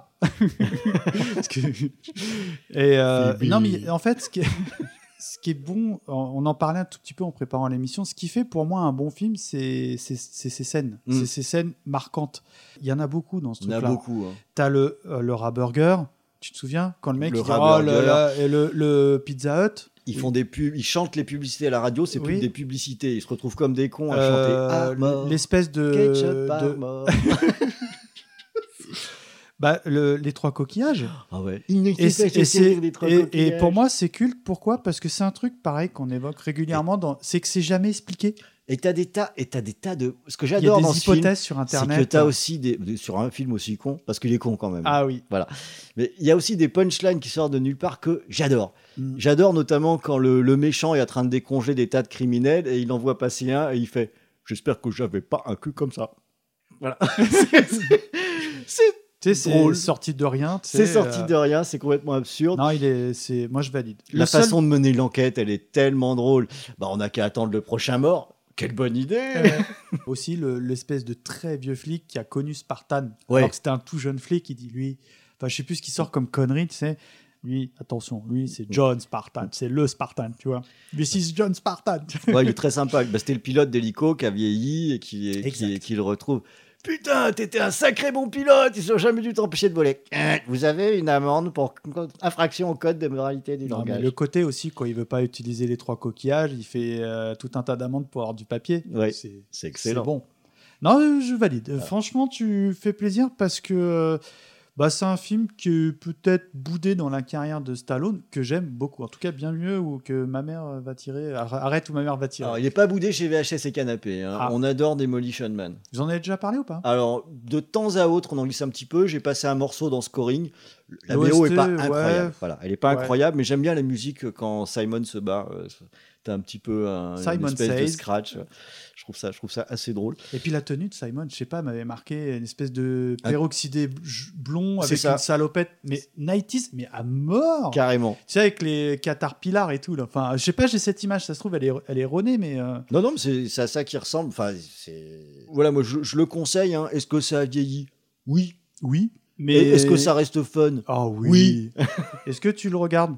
Avec des potes, avec des bières et tout Même Bah, tout seul, je le regarde. Même tout seul, puisque moi, je, je te dis, j'ai eu la VHS, je me suis racheté le DVD, je me suis racheté Je crois qu'il est sur Netflix, au risque de dire une ânerie. euh. Ah bah, je- alors, comme je l'ai en physique, je me pose Ouais, pas la question, aussi, mais... ouais. euh, Le Blu-ray de qualité, entre Oui, parenthèses. il tient tout à fait Le seul route, truc ouais. qui m'avait interpellé, c'est que, tu sais, Stallone, il a sa voix française. Mm. Et là, euh, c'est Richard Darbois qui Mm. le double. Qui a, attention, c'est le génie, c'est, tu vois, c'est Buzz l'éclair, tu sais, dans Ah Toy. Story. Ça va, c'est un des meilleurs au monde. Ça marche sur Stallone, mais c'est pas la voix française, Mm. tu vois. Donc c'est le seul petit euh, hic. Bah, tiens, je vais te garder parce qu'on va basculer euh, toujours dans le cinoche, dans les BO de films. Je te cache pas que tu m'as fait hyper plaisir parce que c'est un film que j'avais vu à l'époque. Euh, Une BO, je vais être franc avec toi, tu le sais, je suis pas hyper fan de, Mm. entre guillemets, de hip-hop au sens large du terme. Bah alors cette BO, on s'écoute tout de suite un extrait. You're Yo, it's born, born, young lord, raise your swords. It's born, born, young lord, raise your swords. It's born, born, young lord, raise your swords. It's born, born, young lord, raise your swords. Hurling from the slums of Shaolin.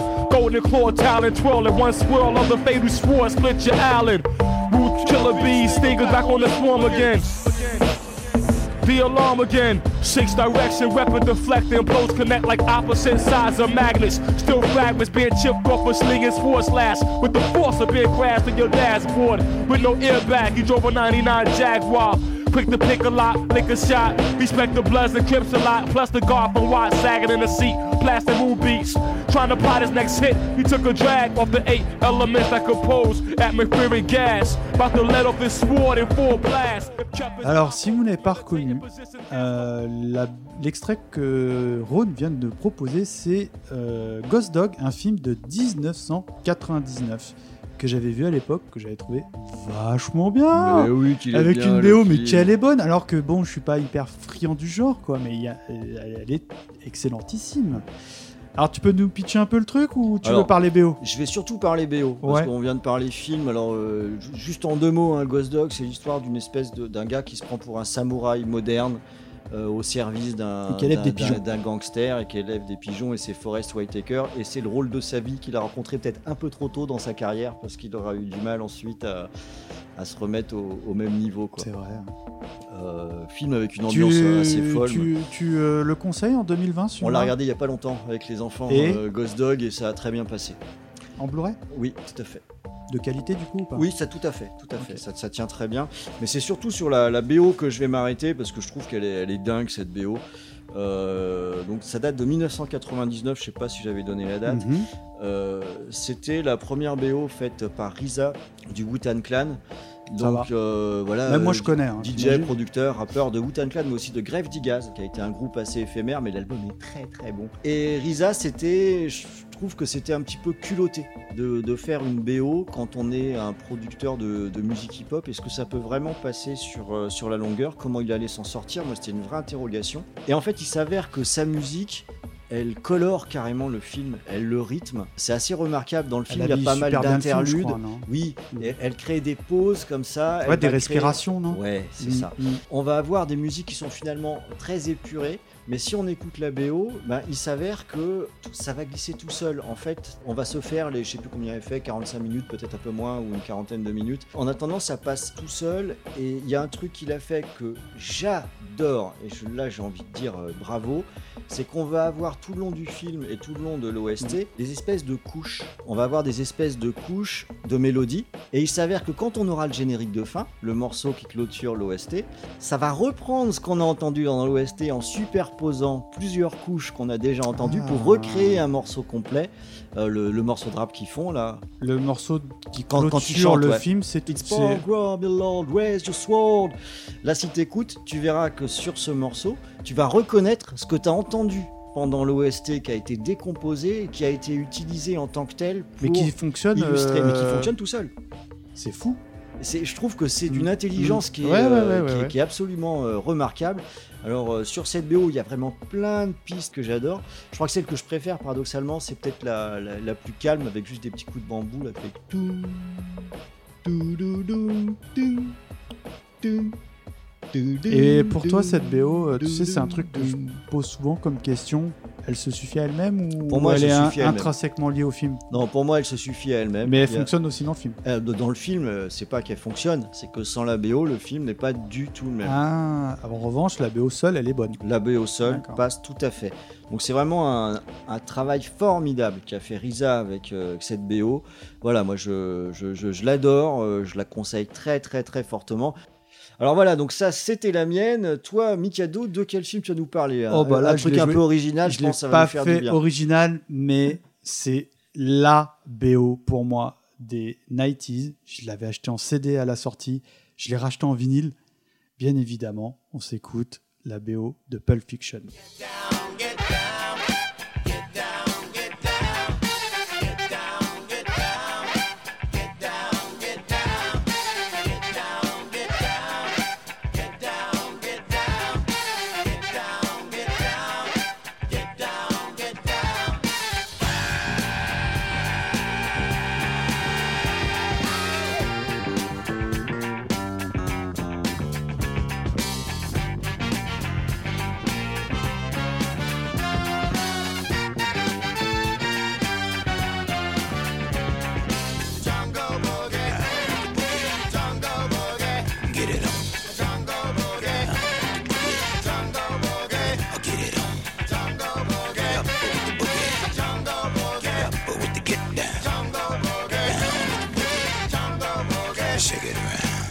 Jungle Boogie, Jungle Boogie,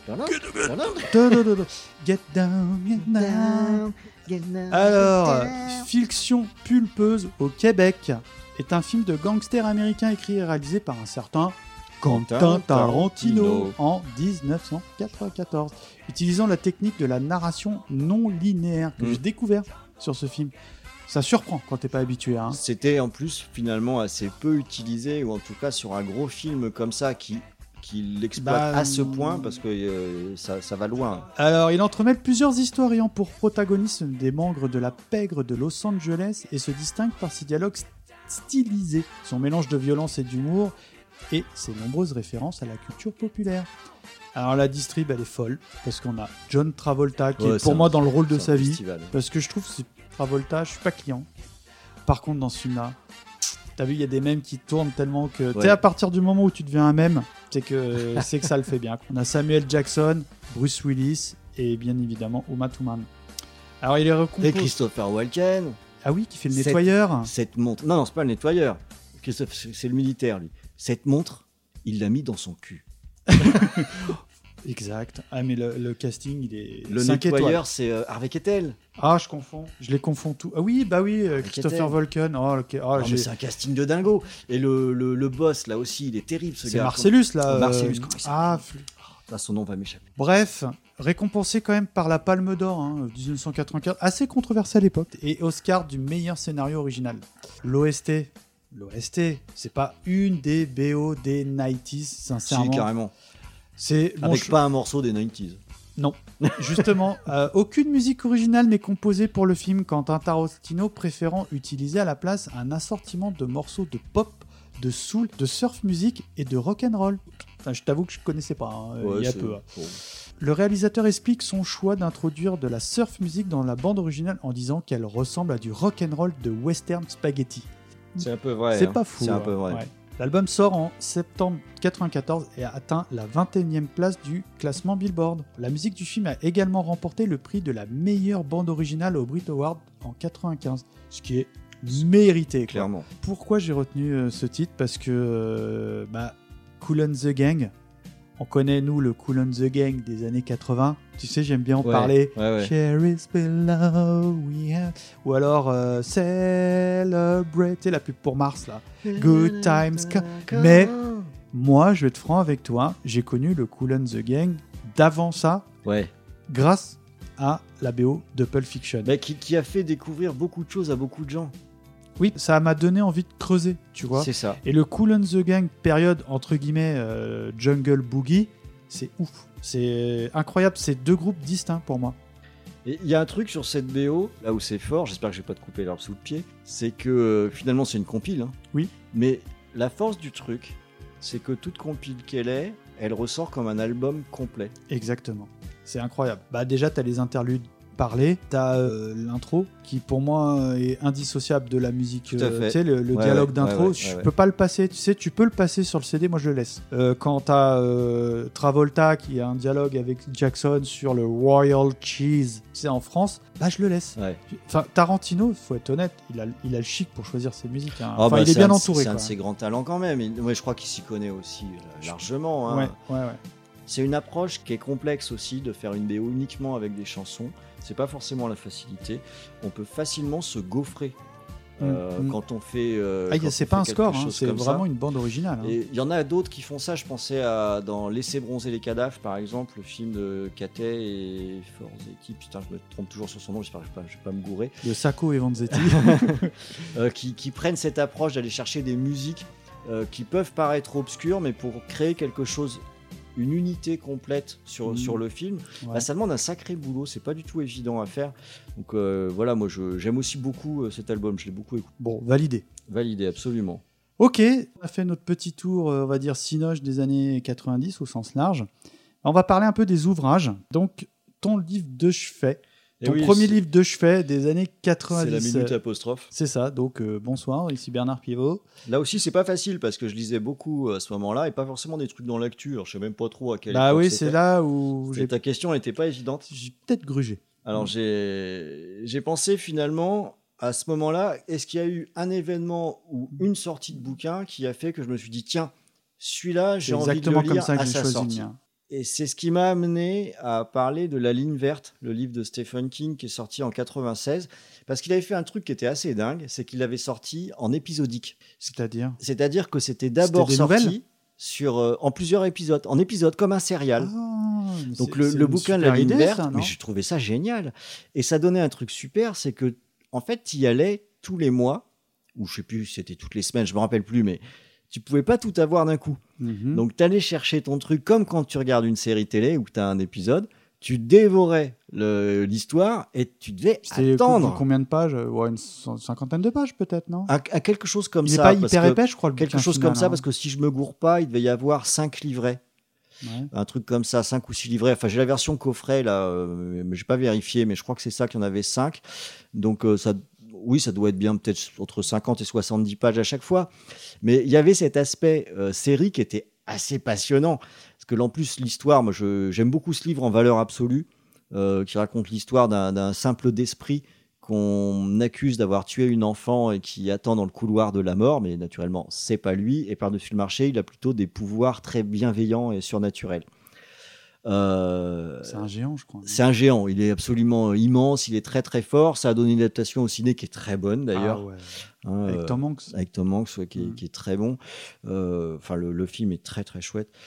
Mais au niveau bouquin, ce que j'ai retenu, c'est surtout ce côté épisodique que j'ai trouvé assez génial, cette façon de, de lire. Et c'était une vraie volonté de Stephen King qui l'expliquait dans sa note d'intention au départ. Et euh, un peu un retour aux sources de cette époque où il y avait des livres qui étaient publiés dans des revues comme Fiction, comme dans, dans des choses comme ça, de façon épisodique, où il fallait que tu achètes la revue pour avoir la suite de ton histoire. Ouais, c'est ça, c'est cette Mm. logique-là. Et ça a montré en fait que ça fonctionne vraiment bien. Et pourquoi est-ce que je voulais le mettre en avant aussi? Parce que là, tu m'as demandé de parler des années 90. Et là, avec cet exemple, ça montre une espèce d'antithèse avec ce qu'on a ça maintenant et une les- vraie Ça différence. se passe dans les années 50. Ouais, ça se passe dans les années 50. Mais dans le mode de consommation, aujourd'hui, une série, on va la consommer d'un seul coup. Parce qu'elle est mise en ligne en une fois. C'est une autre. euh, C'est une autre approche. C'est une autre approche. Je- euh, j'ai pas de jugement dans ce que ouais, je moi dis, non plus. je J'ai pas de jugement, euh, hein. Après, c'était sympa quand même d'attendre ton épisode. Mais c'est ce que je. Et là, là, ce qu'a voulu faire Stephen King, c'était provoquer ça, provoquer l'attente et donner l'envie à la fin de chaque truc. de- Mais carrément, ça se vendait dans le métro où tu mettais une pièce dans un format petit bouquin où tu pouvais en récupérer. Du coup, il y avait eu des éditions. Alors, je sais pas si c'était lié à ça seulement ou à une, une collection. Tu pouvais acheter des livres courts que tu achetais dans le métro à ce moment-là, et dont euh, La Ligne Verte, que, que j'ai acheté que comme ça. Donc, probablement à chaque fois mon changement à Nation, j'imagine. Ah, dans- limite dans un distributeur ou... C'est un Ah distributeur. ouais c'est un distributeur. Et euh, voilà, c'est une façon d'aborder la littérature que je trouvais vraiment intéressante. Je trouve que le bouquin est excellent. C'est un, des un de mes Stephen King euh, préférés. Mhm. Une autre d'autres que je mets au-dessus, mais le, là, il y avait cette originalité d'approche qui m'avait beaucoup C'est pas séduit, venu en parler une fois chez- sur nos ondes là, de King J'ai animé, euh, Ah, j'étais oui, animateur. Bon, j'ai pas mal parlé quand même, je n'ai Oui, pas pu me bah retenir, mais. mais Et euh, vous en ouais. aviez parlé de la ligne verte Je me souviens plus. Euh, je sais plus trop, mais on n'avait pas forcément. C'est les adaptations, donc on parlait pas forcément des livres en tant que tels. Non, mais le, le- le film. Euh, oui, sans doute. Oui. Mm. Je me rappelle plus, on, en- on enregistre trop de trucs. Ouais.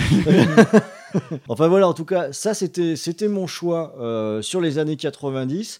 Et toi, Mikado, qu'est-ce que tu as retenu? Alors moi, je vais te parler d'un livre de 1985. Ah, bravo. eh ben bravo. que j'ai lu par obligation dans les années 90 au collège. Je vais te parler de peut-être mon livre culte, Le Parfum de Patrick Suskind ou Suskind. J'ai jamais su euh, prononcer euh, l'orthographe. Tu connais? Oui, je connais, et je trouve ça culotté d'avoir fait lire ça au collège. Je trouve ça bien. Ah là là là. Et évidemment, comme tous les collégiens, de, enfin en cours de français, t'as pas envie de lire ça. Mm. Et j'ai dévoré ce livre. Pour te pitcher un petit peu le truc, alors la- l'action se situe donc au euh, XVIIIe siècle dans un Paris, puis en Auvergne, puis à Montpellier, puis à Grasse et enfin de nouveau à Paris. C'est l'histoire de Jean-Baptiste Grenouille qui commence le 17 juillet 1738. Il naît au cimetière des Innocents, tu sais, c'est le terrain qui fait office de marché. Mm. Sa mère poissonnière accouche accroupie au milieu des tas de déchets. Ça te parle ou pas tout ça Ouais, ouais, ouais. ouais, ouais. Ouais, ça me parle. De la même manière que pour ses quatre autres précédents enfants morts-nés. Mais Jean-Baptiste Grenouille survit et se met à pousser des cris, ce qui attire l'attention des passants et conduit la mère du bébé à la condamnation à mort pour infanticide. C'est une façon de rentrer dans la vie. C'est ça. L'enfant est alors recueilli par une nourrice, mais la nourrice est troublée par cet enfant qui n'a pas d'odeur et le laisse aux soins d'un moine. Le moine est lui aussi troublé par la manière dont Grenouille le sent. Il s'en débarrasse chez Madame Gaillard, qui recueille des enfants pour de l'argent. On dirait un conte de Grimm un peu. Un peu, hein. c'est clair. Mais les autres enfants rejettent Grenouille en lui faisant subir des sévices physiques et en essayant même de l'étouffer. Alors à l'âge de 8 ans, il est confié à Grimal, un tanneur brutal, chez qui il devient apprenti. Alors que tous les tanneurs sont incommodés par l'odeur nauséabonde qui se dégage de la fabrique, bah Jean-Baptiste s'en accommode parfaitement. Il effectue de nombreuses promenades dans Paris et découvre qu'il est doué d'un grand nez fin qui lui permet de décomposer toutes les odeurs. Au bout d'un certain temps, il connaît toutes les odeurs de Paris. Ce bouquin, je, m'étais vraiment, je l'ai dit, pris une claque. Mm. Je l'ai lu donc par obligation au collège à la demande de la prof de français. Et merci madame, je me souviens plus du nom de ma prof. Bisous, madame. Voilà, ce qui était extraordinaire à l'époque. L'auteur arrive à nous faire sentir les odeurs et les senteurs à travers ses écrits. Et c'est une prouesse. Sacré gageur. hein. C'est voilà un livre du cœur pour moi. Honnêtement, j'invite les auditeurs à le lire. Je vais pas développer parce que la, la trame elle est euh, formidable. Euh, il faut savoir qu'en 2006, il y, a- il y a un film qui a été adapté, qui était sans égaler. Ah, tu Ron tire un peu la mine. Tu m'as pas emballé plus que ça. Moi, je trouvais qu'il s'en sortait plutôt bien, mais le challenge était très Mmh. difficile. Ouais. Il est honnête. D'ailleurs, chers auditeurs, Ron et moi sommes lyonnais. On vit à Lyon. On vit à Lyon, voilà. On est, pas, on est des pièces rapportées, mais peu importe. Et je ne peux que vous conseiller, si vous êtes passage dans notre capitale des Gaules, de d'abord de nous payer une mousse. Hein. Qu'est-ce Ça, que t'en je pense que ça, c'est la- hein, première hein. étape. Voilà. Et surtout, d'obligatoirement vous rendre au musée cinéma et miniature. Carrément. Pourquoi? Parce que déjà, c'est un super musée où t'as, pour les fans de ciné, euh, il y a beaucoup de pièces euh, de. Je sais pas, il y a Jurassic Park, il y a Terminator, il y a Robocop, il y a les costumes de V. Il y avait même un Predator, je crois. Non, Euh. Il y a la reine alien, La reine alien. en animatronics. En expo permanente, on a les décors du film qui sont fabuleux. Ouais, on n'y jamais été ensemble. Alors, on n'est pas allé ensemble, mais j'y suis allé plus d'une fois. T'as le décor de l'atelier de Grimaldi, incarné par Dustin Hoffman Mm. au cinéma. Tu as la parfumerie. Ouais. Et surtout, tu as la scène du marché aux poissons. Ouais, c'est ça. ça et c'est magnifique. C'est poite. Et tu as aussi la scène de distillerie. Tu sais, euh, bon, je- j'ai pas envie d'en parler parce que ça spoil complètement le film. Donc voilà, chers amis, euh, voilà, donc euh, nous on aime les bières à partir d'un certain degré, vous l'aviez compris. Euh, C'est un livre qui se lit facilement. hein. Ouais, alors moi j'avais creusé pour parler un peu de l'auteur. J'avais lu euh, ses autres ouvrages et j'étais pas du tout rentré dedans. Il y en Mm. avait un qui s'appelait Le Pigeon. Et euh, c'est un mec qui faisait un blocage sur les pigeons. Et bien évidemment, il y en a un qui squattait sur euh, le rebord de sa fenêtre ou quoi. Ça te parle ça ou pas Non. Et malheureusement, il a fait euh, un truc, mais au-dessus de tout. Et c'est difficile de rebondir après une telle œuvre. Bon, bah, ok, bah, alors je crois que ça y est, bouquin, c'est fait. Tu hein. valides, hein? Moi, bah, carrément. Ah, bah, La bière ou le. je, je valide carrément, carrément. C'est un carrément global. Ouais, même si j'ai grugé, soyons honnêtes. Ah, ouais, grugé, mais merci madame euh, du collège. De toute façon, j'en attendais pas moins de toi, hein, mais je t'ai déjà vu plus gruger. Voilà. Si, Bon. on, si on- si on peut dire. Bon, alors, on en a terminé avec la littérature, ça tombe bien, de toute façon, on avait chacun lu qu'un livre dans Oui. les années Sinon, 90. je pourrais donc- te parler de Barjavel longtemps euh, si tu veux. Non, c'est ah, c'est pas inintéressant, Barjavel. Mais bon. Ne dévions pas. Non. Ne dévions pas parce qu'il nous reste encore deux petits euh, items à passer en revue. Et pas des moindres. Dont un qui nous plaît bien là et qui, Les deux. et qui arrive. Ouais, les deux, mais bon, je, je disais un déjà parce qu'on va commencer par celui-là. Puisque on va parler un petit peu euh, BD, notre Mmh. BD culte. Oh là là là là. Et là, là, ça a pas. C'est bagarré, il a- bagarré, hein. Il y a un peu eu bagarre et j'ai envie, Mikado, que finalement que tu démarres parce que tu sais bien que ce dont Ah, tu bah vas oui. parler, euh, ça va me parler aussi. Chers amis, alors moi la BD c'est un truc qui compte dans ma vie. Je fais un 36-15, je raconte ma vie. Moi c'est ma maman qui m'a initié. Euh, elle travaille dans une grande boîte et euh, comme toutes les grosses boîtes à l'époque, il y avait des bibliothèques Ouais, CE. tout à fait. Et euh, ma mère, elle me ramenait. Tu sais, à l'époque, tu avais même la petite étiquette avec le tampon Exactement. de quand tu ramenais la date. Mm. Et j'en ai encore parce que ma mère, elle en avait Parce que tu les ramenais pas. Ah bah là, je dois à peu près 4000 euros sur une BD de Torgal, tu vois. Et ma mère, elle aimait bien ça. Indirectement, on laisse entraîner ses bandes dessinées. Et ben, euh, bah, mis. j'y. Et je me souviens, je sais pas pourquoi, qu'une des premières BD que j'ai lues à l'époque, c'était Torgal. Ouais. Donc, Heroic Fantasy et tout. Et petit à petit, euh, je me souviens être tombé sur des Gottlieb. Ouais. Et là, j'ai vu la lumière. Mm. Je pense que mon amour Tex Avery, Mas, tout ça, ça vient en fait de Gottlieb. Tu es et- tombé sur rubrique à braque et. Ouais, euh, les, euh, les dingos dossiers. Mm. Et naturellement, dans les années 90, bien évidemment, j'étais j'étais abonné et je les achetais à Fluide Glacial. Ah ouais. Alors, Fluide Glacial, périodique de bande dessinée française humoristique mensuelle dans lequel sont ou ont été publiées plusieurs séries du 9e art. Alors, fondé le 1er avril 1975, t'imagines? Ouais, c'est pas Moi, j'étais pas né, bon, Mm. toi, un petit peu. De, de pas loin. Par Gottlieb, Alexis et Jacques Diamant. Fluide Gottlieb qui a longtemps fait les éditos. ah là là, pff, les éditos de Gottlieb, quoi. Mm. Enfin, après, j'ai arrêté quand il est parti. Bref. Fluide glacial tire son nom, tu sais d'où ça vient? Bah, le fluide glacial, c'était pour faire une blague. Ouais, c'est ça. C'est un farcé à trappe. Donc, c'est une ampoule de verre qui, une fois brisée, libère un liquide que l'on peut répandre sur un siège pour glacer le postérieur de celui qui s'assit dessus. C'est ça. Moi, je dis classe. Et on en parlait un petit peu en préparant l'émission, c'était la glorieuse époque où c'était open bar. Et encore, Fluide Glacial, c'était de loin le plus sage, parce que tu avais les harakiri, les, euh, les métal hurlants, Ouais, les puis sur cette époque-là, tu avais l'écho des savanes qui était Ouais, euh, ah la, ouais, la c'est- version un petit peu plus. Ah, euh, moi, j'étais fan aussi. Je te cache pas aussi, que j'ai ouais. hésité euh, entre ça et euh, retenir Vuillemin, parce que Vuillemin, je valide tellement.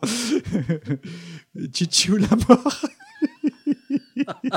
Piper, si tu nous écoutes. Bon, enfin voilà. Donc ma culture euh, du 9e art vient de ça. Fulgacial, c'est des noms, c'est des auteurs. On a Franquin, Franquin. qui faisait ses idées noires. On a Morel, Morel, qui ouais. est malheureusement décédé, qui dessinait mais du feu de Dieu et qui se dessinait lui-même Mm. des trucs complètement absurdes. Avec. Comme il était québécois, euh, c'est là où j'ai appris des termes.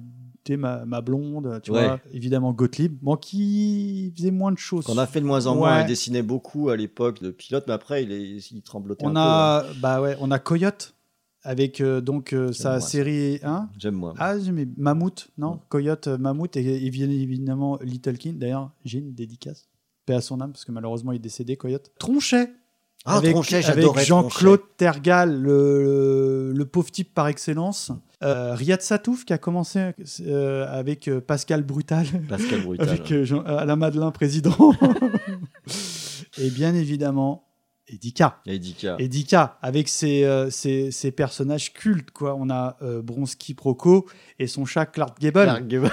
Moi, ce qui me faisait... Olga, c'était pas. C'était. Si, c'est sa femme, avec, Ouais. avec des gros nichons. Et moi, j'adorais les couves quand Edika Ouais. les faisait, parce qu'en une page, il arrivait à me faire hurler de rire. Je sais pas, j'ai une planche qui me revient en tête, bien évidemment, euh, avec sa femme avec des, des seins monstrueux, qui est rasé. Et son- le mari, il est bodybuildé à mort, et il dit, euh, quand je vous ai dit, Tonde est ma femme, en fait, le... enfin, c'est di- c'est difficile à expliquer à la radio, mais le, le gars a compris Tonde est ma femme, et en fait, sa femme, elle s'appelle Tonde. Ouais. Et il l'a présentée en disant Tonde est ma femme. c'est absurde. Tu sais que les, les albums d'Edika, des histoires que je connaissais pas, en fait, j'allais à la Fnac pour lire ça. Ah, mais- Je lisais à la Fnac et au milieu des rayons, je me tapais des crises de Ah ouais. fou rire. T'imagines, toi qui es un peu dans la partie, parce que chers auditeurs, je vais vous le dire, euh, notre ami Ron ici présent, eh ben, est scénariste de bande dessinée, que je vous conseille d'ailleurs, il a fait les psycho, Les psycho-investigateurs. investigateurs avec ton camarade Benoît, Benoît Dahan. Dahan. Honnêtement, je, te fais un peu de pub parce que c'est mérité, c'est dingue. Et plus récemment, Benoît a fait. euh, Dans la tête de Sherlock Holmes qui cartonne et qui est ah ouais. super bien. Toi, t'es consultant, je crois, dessus. Ouais, Enfin, tout ça pour dire, déjà, honnêtement, je vous conseille ces BD, c'est extraordinaire. Euh, le succès est mérité, je te l'ai dit, je te l'avais dit. Mm. Et euh, bien évidemment, j'ai envie de t'entendre sur le dossier euh, fluide glacial. Ouais, il y avait tellement de choses. Ouais, mais mes petits préférés, c'était euh, bah, Edika aussi, hein, Ouais. qui me faisait euh, hurler de rire. Euh, Le- L'enfant sauvage aussi. Ouais, t'avais, t'avais, euh, le Larsenet, j'aime beaucoup Larsenet, Mm. je continue de beaucoup aimer Larsenet, j'aime beaucoup son dessin, le ton qu'il met, euh, je trouve ça toujours excellent, mais c'est un petit peu fin 90, plutôt, Mm, plutôt mm. 2000. Ouais, donc. mais on est dans le thème. Et il y avait un truc aussi dans, dans Fugue Glacial, alors c'est pas de la BD à proprement parler, mais il y avait les marges. Eh oui. Les marges de Fugue La Glacial. marge alors- de la double page, je crois, un truc comme ça, Ouais, centrale. c'est- ou- ça, c'est qu'au milieu, tu avais des textes avec des, des conneries divers et variées qui étaient déjà plutôt rigolotes en Mhm. tant que telles. Il y avait une petite nouvelle aussi.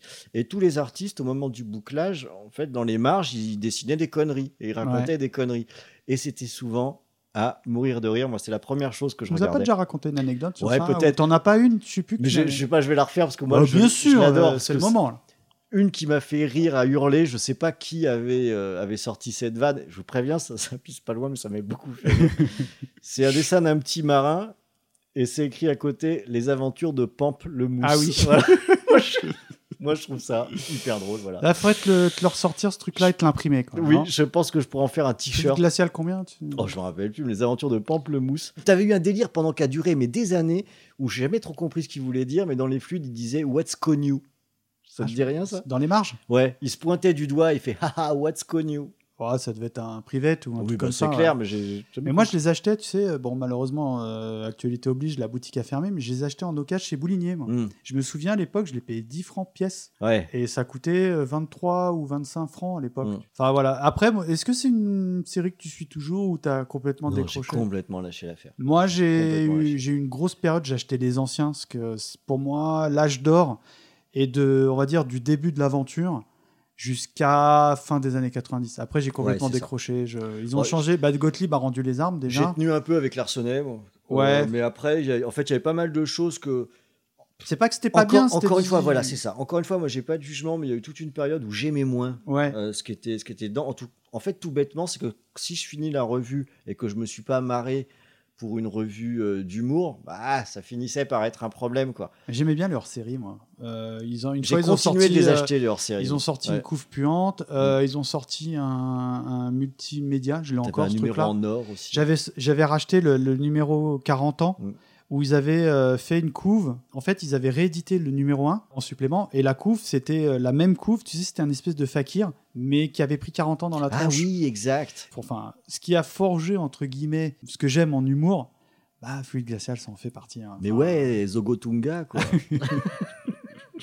Donc validé. Mais tellement. Donc là, on est dans le, dans le franco-belge.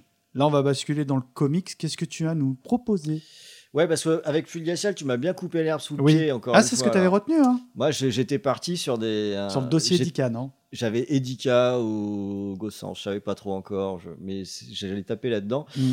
Bon, du coup, je suis allé vers euh, un autre type de BD que j'ai énormément lu aussi, que je, je lis un petit peu moins maintenant, même si je continue d'apprécier dans les comics. Et j'ai retenu euh, le- la série Daredevil, L'homme sans peur, ou plutôt le récit com- complet, comme Mais on oui, appelle ça, ou la graphic Daredevil, novel. c'est pas mon- ton- Ah, c'est mon super-héros Ouais, ouais. préféré. hein. Mais là, c'était Frank Miller qui s'était mis au scénario. Il l'avait déjà dessiné précédemment pour, dans, dans une excellente période de Daredevil. Et c'est John Romita Jr. qui est au pinceau, qui avait fait un excellent travail sur Spider-Man. Déjà, j'aime beaucoup ce dessinateur. Et là, dans Daredevil, l'homme sans peur, c'est ce qu'on a très régulièrement dans les comics. C'est ça y est, on va encore refaire les origines. Ben ouais, mais cette fois, c'était bien. C'est une origin story, alors. C'est une origin story, mais ils ont un peu dépoussiéré finalement euh, ce qui pouvait paraître un petit peu vieillot, mais tout en gardant complètement l'ADN de Daredevil. Et si vous avez aimé la série Daredevil sur Netflix, elle vient de 7 BD. Ah, Très précisément. génialissime, la, la- Parce que la série. C'est de 7 BD. On retrouve Ah bah les oui, mais on en postures avait de parlé au château. Ouais. euh, Euh, ah oui, on en avait causé. hein. et euh, tu as validé d'ailleurs, je crois, la série Netflix. Ah bah, carrément. Ouais, je, la, Ouais. je la valide totalement. assez, euh, bon, on, va, on verra et c'est validé. D'accord, ça vient de cette BD là. Ça vient précisément de cette BD Ah. qui est sortie en Tu peux nous 93. redonner le nom? C'est l'homme sans peur. C'est euh, c'est le, en fait c'était la tagline d'origine de Daredevil, euh, The Man Without Fear. Ça a été édité comme ça. Il y a des très chouettes éditions en français aussi. Alors peut-être que je sais pas si on les trouve euh, partout maintenant, mais c'est souvent D'accord. réédité hein, parce qu'elle est très connue. Et celle-ci en particulier aussi parce que le jeune Romita, je trouve qu'il s'est dépassé d'un point de vue dessin. D'un point de vue cadrage et découpage, Ouais. euh, je trouve ça d'une efficacité mais redoutable. Bonne mise en Ce page. qu'il a fait, oui. Et il est, il est très à l'aise, John Romita, sur euh, ce type de personnage urbain. Il avait fait Spider-Man, il a aussi travaillé sur du Batman. Euh, J'aime bien son dessin. Le, le découpage est très pointu. C'est quelque chose qui est clairement bien pensé. Et les, les comics ont longtemps été en, je dirais, en avance, moi, sur la, la- la BD européenne par rapport au découpage euh, spécifiquement.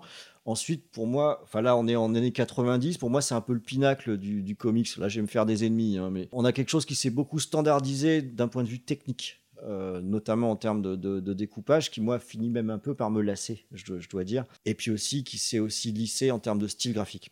Ce qui Et fait que j'ai un peu perdu la main, je dois dire. Je- mais je suis sûr qu'il y a des trucs super. Oui, hein, Daredevil sortent, hein, 2020, tu connais pas. alors j'ai réessayé ponctuellement. Il y a eu des séries Daredevil qui sont sorties après que j'ai bien aimé. Avec, euh, en fait, à chaque fois qu'il y, a eu des- il y a des dessinateurs qui ont un vrai style, Mhm. une vraie patte, ça a pu donner des choses qui étaient int- intéressantes. Je pensais à un type qui s'appelait Man... Manchek, je crois, ou Manvek. Je sais plus, je vais peut-être dire une connerie. Mhm. Les amateurs de comics pourront me corriger, mais je pense qu'ils voient de, de- de qui je parle, qui avait fait du très bon boulot sur Daredevil aussi. Ça reste une œuvre séminale, si tu veux.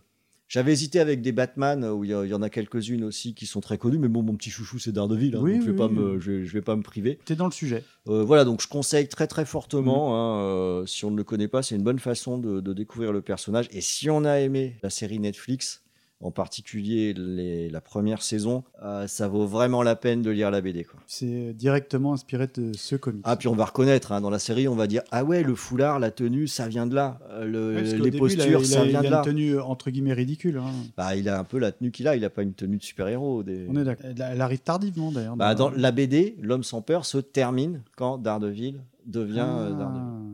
Ok. Euh, Il y a eu tellement de choses à- en BD. Ouais, mais bon, faut- Hein. mais il y en a. ouais. Ah, il faudrait qu'on fasse un truc, Ouais, en peut-être. Je sais pas. Il y a, peut-être matière à faire un sujet BD, Mm. parce que je te sais, BD fil. Moi, j'adore ça. Euh, bah, nous, on a, on a, on a Spade chez nous qui Ouais, a qui lui-même un podcast sur les comics. Oui, c'est pour ça qu'il va peut-être me défoncer. Ouais, là, il va là-dessus. peut-être, va pas peut-être être content. Et on termine, parce que euh, les auditeurs, vous le savez, avec Ron, on aime les jeux vidéo. Et ouais. Ouais, on a tous les défauts de la Terre. Donc jeux vidéo, oui, oui, on est gamer, on est gamer, Ouais. euh, c'est comme ça, on se refera pas. Mikado Twix, années 90, pas facile, il y en a. Oh là là là Il y en a. hein. j'ai eu... En fait, je te cache pas que j'ai changé trois fois, Mais dont une fois il y a cinq minutes. Parce que... euh, Bon, je dégaine. hein. Si tu finis avec Sioka, je pense. Il y a, y a tellement. Alors, comment choisir? Comment choisir? Euh, Je vais pas te mentir. Encore hier soir, tu sais, je fais un podcast avec mon comparse Looping euh, qui s'appelle A2 c'est mieux. Petit instant promo. bien Oui, de temps en c'est temps. sympa, c'est une et très bonne et émission. on, se, on se fait euh, la prochaine émission, c'est sur les Final Fight, tu vois, parce qu'on aime ça, tu sais, les, les Mm. jeux, ça marche bien, un bon jeu d'époque. Il y a aucune raison que ce soit mauvais aujourd'hui s'il est bien calibré. Surtout dans le style 2D. Et ça a été dur. Parce que, ah, bah, tu sais, on a déjà fait plein d'émissions ensemble en, en jeux vidéo, euh, même l'Amstrad, il y a des trucs cultes, mais bon. Dans ma shortlist, je t'autorise à dire jusqu'à le, le jeu que tu as retenu. Donc, dans la shortlist, moi j'avais Windjammer. Parce Je- Je me que... suis demandé si c'était pas celui-là que t'allais placer. Ouais, mais les Ouais. auditeurs me connaissent. Ils ont dit Ah, Mikado, il va encore faire Windjammer. Il y avait Tetris Battle Geddon. Est-ce que tu le connais Ouais, je le connais. Qui m'avait été Mm. offert d'ailleurs par la A-Team pour mes 40 ans. J'y ai joué chez toi. Voilà. Il y a un genre que je trouve qui vieillira jamais en jeu vidéo, c'est le puzzle game. Bien sûr. Tetris Battle Geddon, c'est une variante de Tetris. On avait aussi Bomblis, qui est une variante de Tetris avec des petites bombes à aligner. Mais le jeu que j'ai retenu, c'est également un puzzle versus, je sais pas, tout ce que tu veux, c'est Super Puzzle Fighter 2. Tu connais? Ouais, je connais. Indémodable. Je suis pas sans, sans faire 3 heures. C'est un jeu euh, qui joue un peu. Tu te rappelles de Columns un petit peu? Ouais, je me connais. C'est, ce, ce jeu, c'est l'équivalent d'un jeu dont j'avais parlé dans l'émission qu'on a diffusée sur la Saturn dans Décennies. Avec les toutous, là? J'avais regardé, génial, Pour Baku moi, c'est- on est dans, la même ordre, dans le même ordre d'idée. C'est en fait l'idée, c'est de faire des pièces, euh, qui tombent, qui ressemblent un des- petit peu à Tetris, de Mhm. les assembler par couleur et euh, finalement, de- au bout d'un moment, de les casser afin de les envoyer chez ton voisin et euh, afin de l'empêcher dans sa construction et de remplir euh, sa jauge et, euh, et qu'il perde tout simplement. Ça, c'est le genre de jeu où on se tape. Et c'est, tu dis ouais, c'est- court comme ça euh, euh, à expliquer, mais en réalité c'est c'est fun, Oh, c'est indémodable, dynamique, ouais. c'est dynamique. En plus dans l'univers Street Fighter, tu dis euh, ouais, et en fait c'est génial, ça Mm. marche bien. En plus, tu sais, c'est le genre de jeu où au début tu dis, euh, dans tous les puzzle games, hein, je trouve, euh, où tu dis ouais, le concept je l'ai compris tout de suite, mais en fait, plus tu joues, plus tu Oh, comprends euh, des des, stratégies, des stratégies que tu peux mettre en place. Est-ce que ça vaut le coup que je fasse euh, tomber rapidement les pièces, machin? Est-ce que ça vaut le coup de construire? Est-ce que je dégrossis? Et honnêtement, c'est, c'est, on va dire, un genre, pour faire simple, que je relance, mais tout le temps. Enfin, Ouais. c'est pas régulièrement, c'est tout le temps. Tu sais, j'ai la- la- le plaisir de régulièrement faire des animations rétro gaming Mm. euh, à travers différentes associations, notamment avec le Film Qui est à Lyon. Bah, c'est des jeux que je propose parce que, euh, je veux dire, tu relances un, un Bomberman ou, ou un Tetris 2020. Bah, enfin, entre guillemets, la formule est la même. C'est peut-être l'enrobage qui change. Ou, Mais euh, fondamentalement, on est sur le même gameplay. je veux dire, euh, Mm. tu, tu- quand tu joues à Tetris, t'attends ta pièce de 4. euh, Je veux dire, tu joues à Tetris sur Game Boy ou tu vois, c'est. ça T'attends reste- ta pièce de 4. C'est efficace, quoi. Et euh, vraiment, euh, c'est un genre, c'est plus que, on va dire, un jeu pour moi qui a marqué. euh, Ouais. J'aurais pu gruger en te parlant des beats and all. Je pense qu'on fera ça un jour. Bon, on l'a déjà fait d'ailleurs, en quelque sorte, quand on avait parlé ensemble de l'arcade, parce que l'arcade égale beats and all, entre autres. Mais le puzzle game, c'est vraiment un genre que j'ai énormément affectionné, on va dire, dans les années 90, parce que pour moi, les années 90, bizarrement, j'associe plus ça, on va dire, à l'ère PlayStation Saturn, plus qu'à la Super Nintendo. Enfin, on va dire la seconde. Enfin, le jeu vidéo des années Parce que 90. tu penses à la deuxième partie. de Ouais, voilà, il y a eu deux, vraiment deux grosses périodes. La, la fin de l'âge d'or de la 2D, on va dire jusqu'au milieu, et après le début de la 3D. Et le puzzle game, bah, euh, ça tournait encore, en- certes sur les consoles d'époque, mais c'est des, des jeux en 2D. Et du coup, bah, aujourd'hui, ça passe Et bien. qu'on continue de, de vivre. hein. Les Ouais. puzzle bubble ont continué sur toutes les machines. Ouais, tu voilà, vois, tu vois, tu joues à un puzzle bubble euh, de, de je sais pas, euh, sur PlayStation d'une version euh, 3 euh, de 1992 par exemple, bah il est bien, Ah ouais, il passe crème. Tu joues à une version de Super Nintendo encore plus datée, bah ça marche. Mm. Peut-être qu'il y a des choses qui, qui ont évolué, mais euh, Fondamentalement, c'est la même chose. Ouais, donc euh, voilà, donc euh, les, on va dire les coups- le coup de cœur vraiment 90 c'est les puzzle games dans l'ensemble. Ah, c'est pas mal vu. C'est pas ouais, mal vu. Ouais, ouais. Et toi, tu vas me. Je suis sûr que tu vas me choisir un shmup obscur Mega Drive ou Alors, j'ai Sega. vachement, j'ai vachement réfléchi. Vas-y, t'as le droit de ta shortlist, hein, parce que j'ai grugé comme Bah, un porc. Au départ, ma shortlist, elle, elle était partie pour être bien longue. Je me suis dit, Ah. j'étais parti sur de l'arcade au départ. Je dis Ouais, jeu, mais- vidéo, on m'a pas dit, donc euh, arcade. Ouais, ouais, ouais, ouais, mais ça, ça Après, je me suis dit, ouais, mais après tout, on a fait une émission sur l'arcade sur cette chaîne, je vais pas resservir la même soupe. Donc, euh, j'ai passé. Après, je me suis dit, ok, comme toi, Bah, j'ai raisonné en me disant, deuxième partie euh, des années 90, PlayStation Saturn. Bon, la, la PlayStation n'a pas d'intérêt, mais Mm. la, la Saturn, il y avait Mm, par mm, contre beaucoup de choses dessus. Euh, mais pareil, on en a déjà parlé, on a fait un podcast dessus. J'ai éliminé. Et puis après, je me suis dit, bah, je vais peut-être plutôt réfléchir en me disant, sur cette euh, période, quel est le jeu qui m'a obsédé? Le jeu que Oui, j'ai oui, fait oui. je sais pas combien de fois, le jeu qui m'a fait me lever la nuit pour reprendre une partie en cours parce que je pouvais Mhm. pas dormir sans avancer. Et en fait, finalement, c'est aussi simple que ça. Je crois que mon jeu préféré de tous les temps est dans les années 90. Il est sorti en 93 sur Mega Drive. C'est Shining Force 2. C'est un shoot 'em up. Pas du tout. Ah bon? Shining Force 2, c'est un tactical RPG. Oh oui, pardon, je confonds complet. hein. Et ça aurait pu être un shmup, hein, on peut dire que j'en ai pratiqué 2-3. Bah oui, Mais Shining Force 2, c'est vraiment le jeu euh, qui devait faire, je sais pas, 20-30 heures, un truc comme ça pour le faire. Ah, mais à l'époque, c'était beaucoup. Mais moi, je l'ai fait, je sais pas combien de fois. J'ai monté tous les personnages, je le connaissais tellement par cœur que je me lançais des propres défis. Je vais prendre que des, des personnages équestres. Je vais prendre que des personnages qui vont au corps à corps. Je vais prendre. Enfin, pour me complexifier moi-même le, jeu, les musiques sont divines. Rien que quand j'en parle, j'entends les musiques dans ma tête là, qui sont en train de, en train de résonner. Et euh, il fait partie de ces jeux qui sont sur une base très simple, un peu comme ce que tu disais, c'est-à-dire que c'est un système avec euh, un déplacement, une action, hein, c'est pas plus con que ça, qui révèle leur richesse en cours de jeu quand on apprend à y jouer. Et euh, il m'a tellement obsédé ce jeu que. euh, C'est un Zelda. Ah, pas du tout, c'est vraiment un tactical RPG, c'est au tour par tour. Ah oui, non, rien à voir. C'est euh, c'est pas du tout un jeu d'action. D'accord. Et en fait, il m'a tellement fasciné ce jeu que quand je suis arrivé à Lyon, il y a quelques années de ça, ma première idée, c'était d'essayer de trouver une place dans les jeux vidéo comme concepteur et scénariste. Ouais. Et je m'étais fait un book, et j'avais fait un book qui partait sur le style tactical RPG. Un de mes concepts était un tactical RPG où j'avais. Tu l'as encore? Alors j'ai cherché dans mon PC, mais je crois que c'est dans mon PC qui a cramé. Ah, je suis un peu deg. Mais je peux vous donner le concept. J'avais, je partais sur une logique. C'est- cadeau si quelqu'un veut le faire. Sur une logique comme dans Shining Force, avec de très nombreux personnages qu'on contrôlerait seulement avec une jauge de commandement, qui serait une nouvelle jauge. On a, en général, on a magie, on a vie, on a force, etc. un oui. Et j'avais commencé à, à établir les bases et les réactions de- d'intelligence artificielle.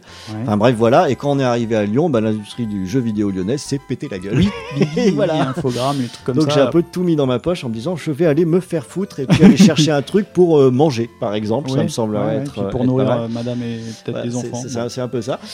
Euh, mais bon, voilà, pour dire comme ce jeu m'a marqué, Shining Force 2. Tu l'as poncé Je l'ai poncé, mais je l'ai poncé sur Mega Drive. Quand un Mega Drive était en panne, je l'ai été foutu, je l'ai poncé en émulation. Régulièrement, je réinstalle un émulateur juste pour jouer à Shining Force 2. Je relance des parties régulières.